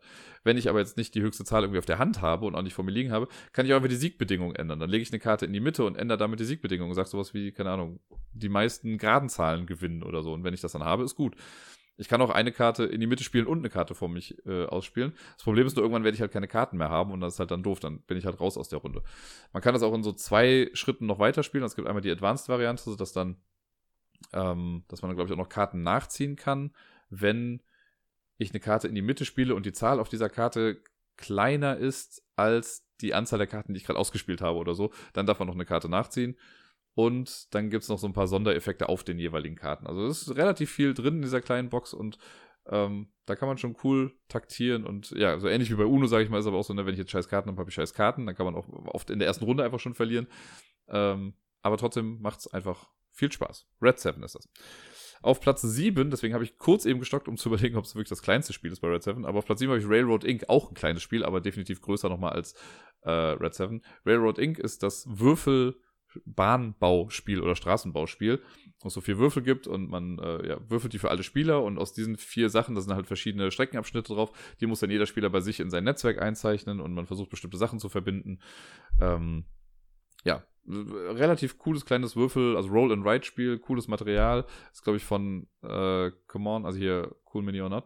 Nee, Horrible Games. So tue ich mich gerade. Ich weiß gar nicht mehr genau, was es war. Ich glaube, es war Horrible Games und nicht Cool Minionat.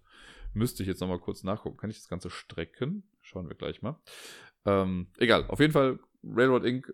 hat es echt geschafft. Es hat zwei Versionen. Es gibt einmal die rote Version, einmal die blaue Edition. Ich predige immer, dass ich die blaue Edition besser finde, weil das nichts Destruktives drin hat.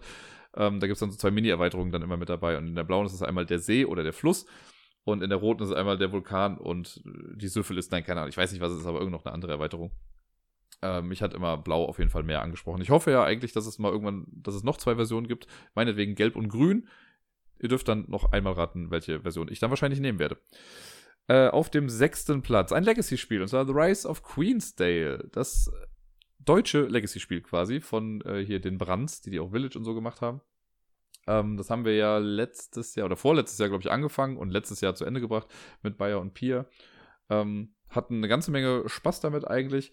Ich hatte, also es hatte nicht so sein, also es gab, wie soll ich sagen, eins am anderen Dirk. Es hatte Momente, die mir nicht so gut gefallen haben, aber trotzdem hatte ich einfach viel Spaß damit. Und ich glaube, ich würde es glatt sogar nochmal irgendwann spielen.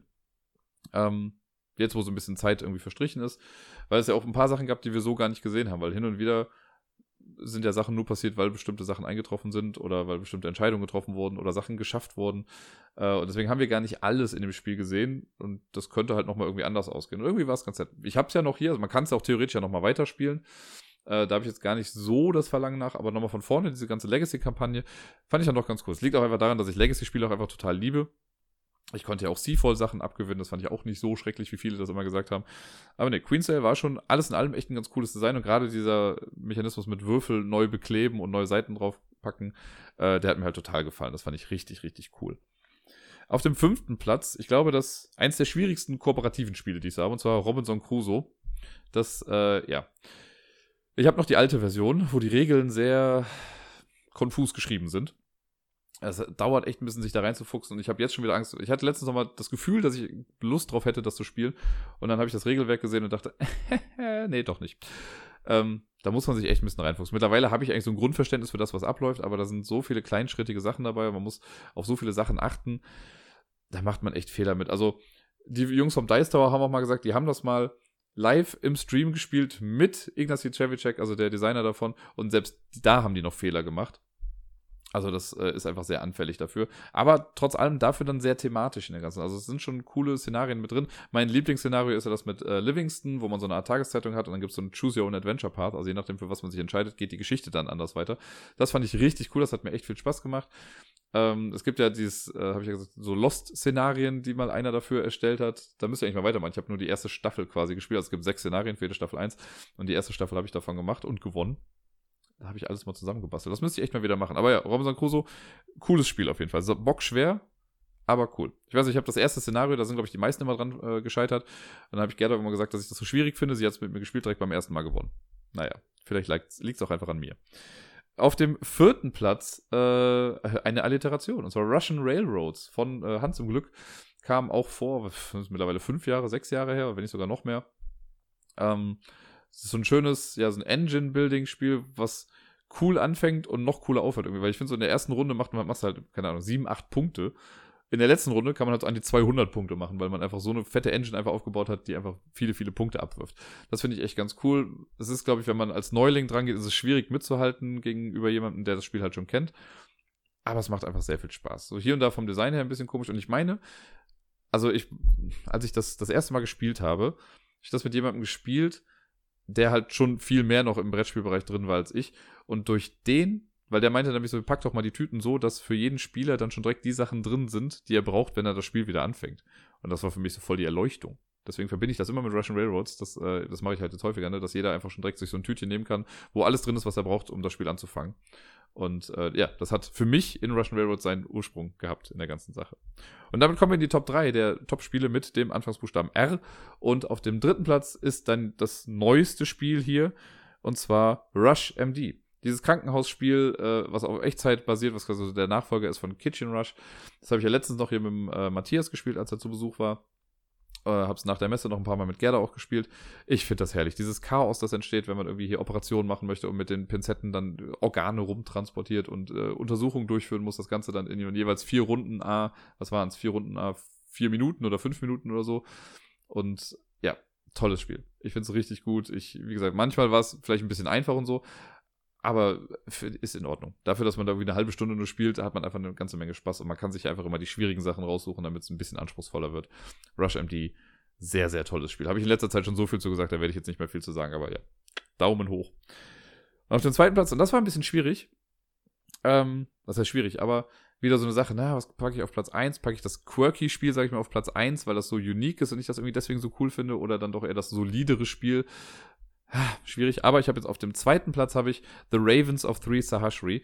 Das ist dieses äh, zwei Personen kooperative Kartenspiel, das ähm, also ich mit Matthias äh, gerne auf dem Apple Tree dann immer gespielt habe. Also wir haben es vor zwei Jahren am Apple Tree das erste Mal zusammen gespielt, haben dann verkackt, dann war er später nochmal da, dann haben wir die Mission nochmal gemacht und haben es geschafft. Letztes Jahr am Apple Tree haben wir es dann nochmal gespielt, haben die zweite Mission geschafft. Jetzt wartet Mission 3 eigentlich auf uns. Und äh, ja, The Ravens of Three Sahashri, wie gesagt, für zwei Personen, asymmetrisches Spiel, das heißt, beide Spieler machen was anderes. Das war jetzt bei uns immer so, dass ich dann der Junge war, Fan heißt er, glaube ich, der ähm, muss Karten aufdecken und damit dann in der Mitte was zusammenbauen, so eine Art Puzzle und Matthias war dann das Mädel, Ren, und musste sich dann immer da Karten rausnehmen und die an so eine Leiste dranlegen. Da muss man quasi ein Gedicht vollenden und bla, Story. Ja, und wenn man das das erste Mal dann wirklich schafft, dann darf man so einen Umschlag aufmachen, also so ein kleiner Legacy-Kampagnen-Effekt mit dabei. Der ändert dann die Regeln fürs nächste Mal und wenn man das dann schafft, dann gibt es noch einen Umschlag. So, und jetzt sind wir quasi in Mission Nummer drei und wenn wir das schaffen, haben wir das Spiel dann durch. Ich hoffe, dass wir das irgendwann nochmal weitermachen. Das hat auf jeden Fall was extrem Einzigartiges, dieses Spiel, und dafür liebe ich das so sehr und deswegen ist das auch so hoch auf meiner Liste angesiedelt. Und auf dem ersten Platz kann sein, dass es jetzt keinen mehr großartig überrascht, aber ist äh, Raiders of the North Sea, beziehungsweise das äh, Deutsche ist dann die Räuber der Nordsee. Ähm, von Shem Phillips, glaube ich, heißt der Designer einfach ein sehr, sehr cooles Worker-Placement-Spiel. Das hatte ich auch schon ein paar Mal hier im Podcast. Ähm, das hat auch diesen, also ist auch relativ unique im Worker-Placement-Genre. Und zwar startet man immer mit einer Figur in seiner Hand. Und wenn ich jetzt dran bin, dann platziere ich eine Figur irgendwo, mache die Aktion davon. Und dann nehme ich mir eine Figur weg und mache damit auch die Aktion. Oder ich gehe halt auf Raids, versuche also halt was zu überfallen. Und dann muss ich dafür auch einen Arbeiter ausgeben und bekomme als Dank, wenn das dann klappt, halt auch einen Arbeiter wieder zurück. Super cool. Das Ganze hat halt so ein Wikinger-Thema, da stehe ich ja eh total drauf. Ich habe auch mittlerweile ja eine Erweiterung dazu. Die habe ich, glaube ich, letztes Jahr äh, von äh, Bayer Pier und Mieke geschenkt bekommen. Die auch echt ganz cool war. Da gibt es ja das Bier, damit kann man nochmal Leute stärker machen und so. Und äh, ja, das ist einfach so ein. Also, wenn mich jemand fragen würde, auf welches Worker Placement-Spiel hast du Bock, würde ich wahrscheinlich in erster Linie erstmal sagen Raiders. Dicht gefolgt dann von Architects oder Paladins oder sowas, weil das alles vom gleichen Designer ist und der es anscheinend richtig gut drauf hat, solche Spiele zu machen. Aber Raiders ist schon ein verdammt gutes Spiel und macht mir eine Menge Spaß und ich bin äh, sehr, sehr froh, es hier zu haben. Und es ist verdienterweise einfach auch wirklich auf Platz Nummer 1 der Top 10 Spiele mit dem Anfangsbuchstaben R. Und sonst so. Tja, ich hatte eine normale Woche, könnte man sagen. Es ist nicht zu viel passiert, aber ein paar Sachen, die sonst so nicht passieren, könnte man sagen. Denn zum Beispiel am Montag war ich morgens beim Arbeitsamt. Es ist ja schon die letzten äh, Wochen, habe ich es ja immer mal so ein bisschen durchblicken lassen, dass sich bei mir so ein bisschen was getan hat. Und äh, ja, deswegen blieb ein Gang zum Arbeitsamt auch nicht aus für bestimmte Meldungen. Und ich muss ja mal sagen, ohne jetzt natürlich zu sehr ins Detail zu gehen, aber das lief alles verdammt gut. Man hört ja immer die Schauergeschichten irgendwie, dass das Ewigkeiten dauert, man muss super lange warten und keine Ahnung was und unfreundlich und hast du nicht gesehen. Vielleicht habe ich einfach nur einen glücklichen Tag erwischt, aber die waren, also zum einen waren alle super mega freundlich nett zu mir ich bin bei allem wirklich sofort drangekommen und habe sogar noch einen Termin bekommen, weil eigentlich, nachdem ich irgendwie so die, die Pflichtsachen gemacht habe, hieß es dann ja, ähm, es kann halt sein, dass jetzt gerade irgendwie niemand frei ist, deswegen gibt es dann irgendwie die nächsten Tage halt meinen Termin, dann müsste ich nochmal wiederkommen. Und dann hatte ich aber Glück und dann war doch jemand frei und deswegen bin ich dann direkt zu Person Nummer drei dann durchgekommen und habe alles, was ich so halt innerhalb sonst vor zwei Wochen irgendwie hätte machen müssen, konnte ich an diesem einen Tag dann erledigen. Das war echt total cool. Und ja, ich glaube, es sind erstmal gut die Sachen, die Grundsteine gelegt damit das irgendwie alles seinen äh, ordentlichen Gang noch gehen kann. Und ja, mal gucken, was da jetzt so alles kommt. Ich bin auf jeden Fall ganz guter Ding. Habe jetzt mal so ein bisschen die Fühler ausgestreckt, was es noch alles so gibt. Und äh, ja, genau. Das wird schon. ich bin da sehr zuversichtlich eigentlich. Nicht eigentlich, ich bin sehr zuversichtlich, dass das alles noch gut wird. Genau. Aber dann, äh, Montag. Genau, Montag war Quiz. Ich habe das Quiz am Montag moderiert. Das war sehr lustig. Ich, es hat mir dann doch sehr viel Spaß gemacht. Das war nicht so mega voll. Ich glaube, es waren 30 Teams, was so eine durchschnittliche Menge ist, würde ich mal vermuten. Oder schon fast eher im unteren Spektrum äh, der, der Quiz-Teilnehmerzahlen. Aber es war alles in allem sehr lustig. Da sind ja so ein paar Teams, die kenne ich mittlerweile ja auch einfach, weil die schon seit Jahren da hinkommen und die, also ich finde es ja immer schön, wenn die sich freuen, dass ich dann da bin und wenn die, wenn ich reinkomme und die fragen dann, Dirk, machst du das Quiz heute? Und ich sage dann, ja, dann kommt, yay, voll gut. Ähm, war schon echt ganz cool. Ich habe dann am Ende, habe ich mit, äh, ja, da war so ein Team, die quasi immer vorne links sitzen. die ähm, sind ja schon ganz lange da, da habe ich mit ein paar noch ganz kurz irgendwie gesprochen und sowas mag ich halt irgendwie. Das ist so, das ist keine Freundschaft, das wäre jetzt irgendwie zu viel gesagt, aber einfach so eine sehr, sehr nette, sehr nette Bekanntschaften, die man da so schließt. Und einfach ein sehr äh, heimisches Gefühl, finde ich, wenn man so da ist. Ja, war auf jeden Fall eine coole Sache. Und sonst, was waren die Woche noch so? Ja, ich habe jetzt also schon letzte Woche oder vorletzte Woche eher gesagt, hat es angefangen. Äh, die Jungs vom Dice Tower haben ja wieder ihr Top 100 Video gemacht, also Top 100 Games of All Time. Das machen die ja so alle ein bis zwei Jahre. äh, und das hat mich nochmal dazu angesprochen, das für mich jetzt auch nochmal zu machen. Ich weiß, das klingt manchmal so, als würde ich den einfach mal alles nachmachen. Aber ich habe ja schon mal vor einiger Zeit gesagt, dass ich dieses Top 100 Video nochmal oder meine Top 100 nochmal aktualisieren möchte. Und das werde ich jetzt im nächsten Mal wirklich mal in Angriff nehmen. Ich weiß noch nicht, ob ich jetzt irgendwie warten soll, bis die, bis ich mit der, mit der Alphabetreihe durch bin. Oder ob ich das dann einfach dazwischen mache. Dann hätten wir halt jetzt eine ganze Zeit lang immer so im Wechsel Alphabet und Top 100. Wäre für mich mal ein bisschen entspannter, weil ich dann in der Zwischenzeit auch ein bisschen ja, Kraft und Energie und Ideen sammeln kann für wieder neuere Listen. Ähm, aber das muss ich noch ein bisschen genauer mit mir durchgehen, weil sonst müsste ich halt auch warten, erstmal bis das Z durch ist und dann mit der Top 100 starten. Weil dann bin ich damit, glaube ich, auch erst wieder Ende des Jahres dann fertig. Oder so. Ich schaue einfach mal, was da so kommt. Dann war ich äh, im Jamesons. Wer hätte es vermutet? Aber dieses Mal nicht am Freitag oder an einem Samstag, sondern am Donnerstag. Da habe ich mich nämlich, also nachdem ich, ich habe schon erzählt, ich war bei Robert äh, am Donnerstag. Und normalerweise ist ja Donnerstag immer unser Rollenspielabend bei äh, Bayer und Bier und so. Aber das ist ausgefallen. Und deswegen hatte ich den Abend dann irgendwie frei. Dann habe ich mich schon eigentlich darauf eingestellt, dass ich dann abends zu Hause bin. Aber dann hat eine alte Arbeitskollegin hat dann irgendwie geschrieben und meinte, sie ist im Jamesons und es wäre doch ganz cool, wenn man sich da treffen würde. Und dann, äh, ja, bin ich dann dahin und wir haben uns dann echt lange und gut unterhalten, mal so über die ganzen recent Events, die so geschehen sind. Äh, und dann war lustigerweise da auch halt Battle of the Bands. Das ist äh, im Jamesons seit einem, weiß nicht, Dreivierteljahr ist das immer donnerstags da. Ist jetzt schon der zweite Durchgang, den die da haben. Und die, äh, ja, die alte Arbeitskollegin, die kannte halt eine Band oder den Drummer einer Band davon. Und dann habe ich gesagt, ach komm, dann bleibe ich auch einfach mal da. Und das war ganz cool. Also die erste Band, die gespielt hat, die waren schon ganz nett, aber so von Typ Band her einfach nicht so meins. Also von der Attitüde und ja, die haben halt viel gecovert. Es waren auch mit Sicherheit gute Songs, die die gecovert haben, aber ich fand die halt so ein bisschen strange. Und dann kam die Band danach. Natürlich war ich so ein bisschen biased, weil das natürlich dann auch die Band war, für die wir sein mussten. Ähm, aber die haben halt alle Lieder selbst geschrieben und am Ende, gut, am Ende gab es so ein 90er-Jahre-Medley, das aber halt richtig cool war und richtig Bock gemacht hat. Und sonst so alle Lieder waren dann immer auf Deutsch und sehr lustig. Also das erste Lied, was die gespielt haben, hat halt äh, angefangen mit dem Harry Potter-Theme und hieß dann auch, ich wäre so gerne Zauberer. Dann haben sie noch Zaubertricks mit auf der Bühne gemacht, also richtig cool. Leider sind die dann nicht weitergekommen. Aber äh, ja, es war ein sehr spaßiger Abend auf jeden Fall. Und Jetzt überlege ich halt noch, ob ich vielleicht sogar noch zum Finale gehe, weil die eine Band ist schon äh, entschieden, die jetzt ins Halbfinale, äh, die ins Finale gezogen ist. Und ich meine, dann jetzt in zwei Wochen wäre dann der, äh, der große Schluss, das Finale. Vielleicht gehe ich da nochmal hin und gucke mir das dann an. Ja, sonst habe ich was, also ich habe viel geguckt die letzte äh, Woche. Ähm, vor allen Dingen, sehr häufig, falls ihr das kennt, von Channel 4 aus England, da gibt es dieses äh, 8 out of 10 Cats, das Countdown, also von Jimmy Carr moderiert.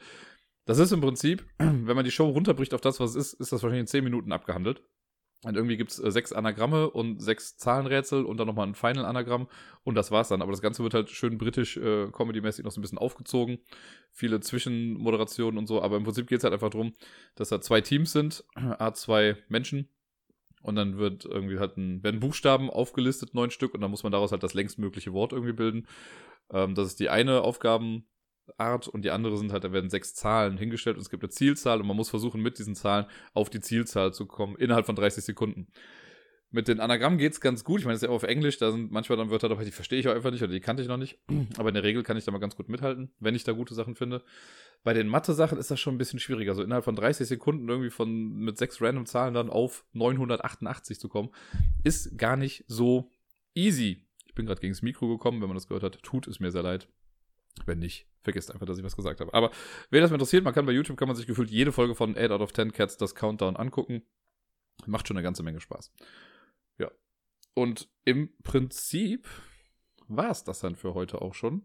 Wie gesagt, wir haben ja gerade Samstag, ne, weil morgen äh, bin ich den ganzen Tag unterwegs, am Montag dann wahrscheinlich auch. Deswegen habe ich mal beschlossen, dass ich das jetzt Samstagabend aufnehme. Ist noch gar nicht so spät. Wir haben es gerade kurz nach acht und sehr wahrscheinlich gehen Gerda und ich jetzt gleich dann nochmal kurz ins Jamesons. Ähm, einfach nur so nochmal, um ein bisschen rauszukommen. Aber so ein bisschen müde bin ich gerade auch schon. Von daher wird es wahrscheinlich kein ewig langer Abend. Und ja, deswegen verbleibe ich mit freundlichen Grüßen. Ich wünsche euch allen eine wundervolle Woche. Spielt viel und bis dann.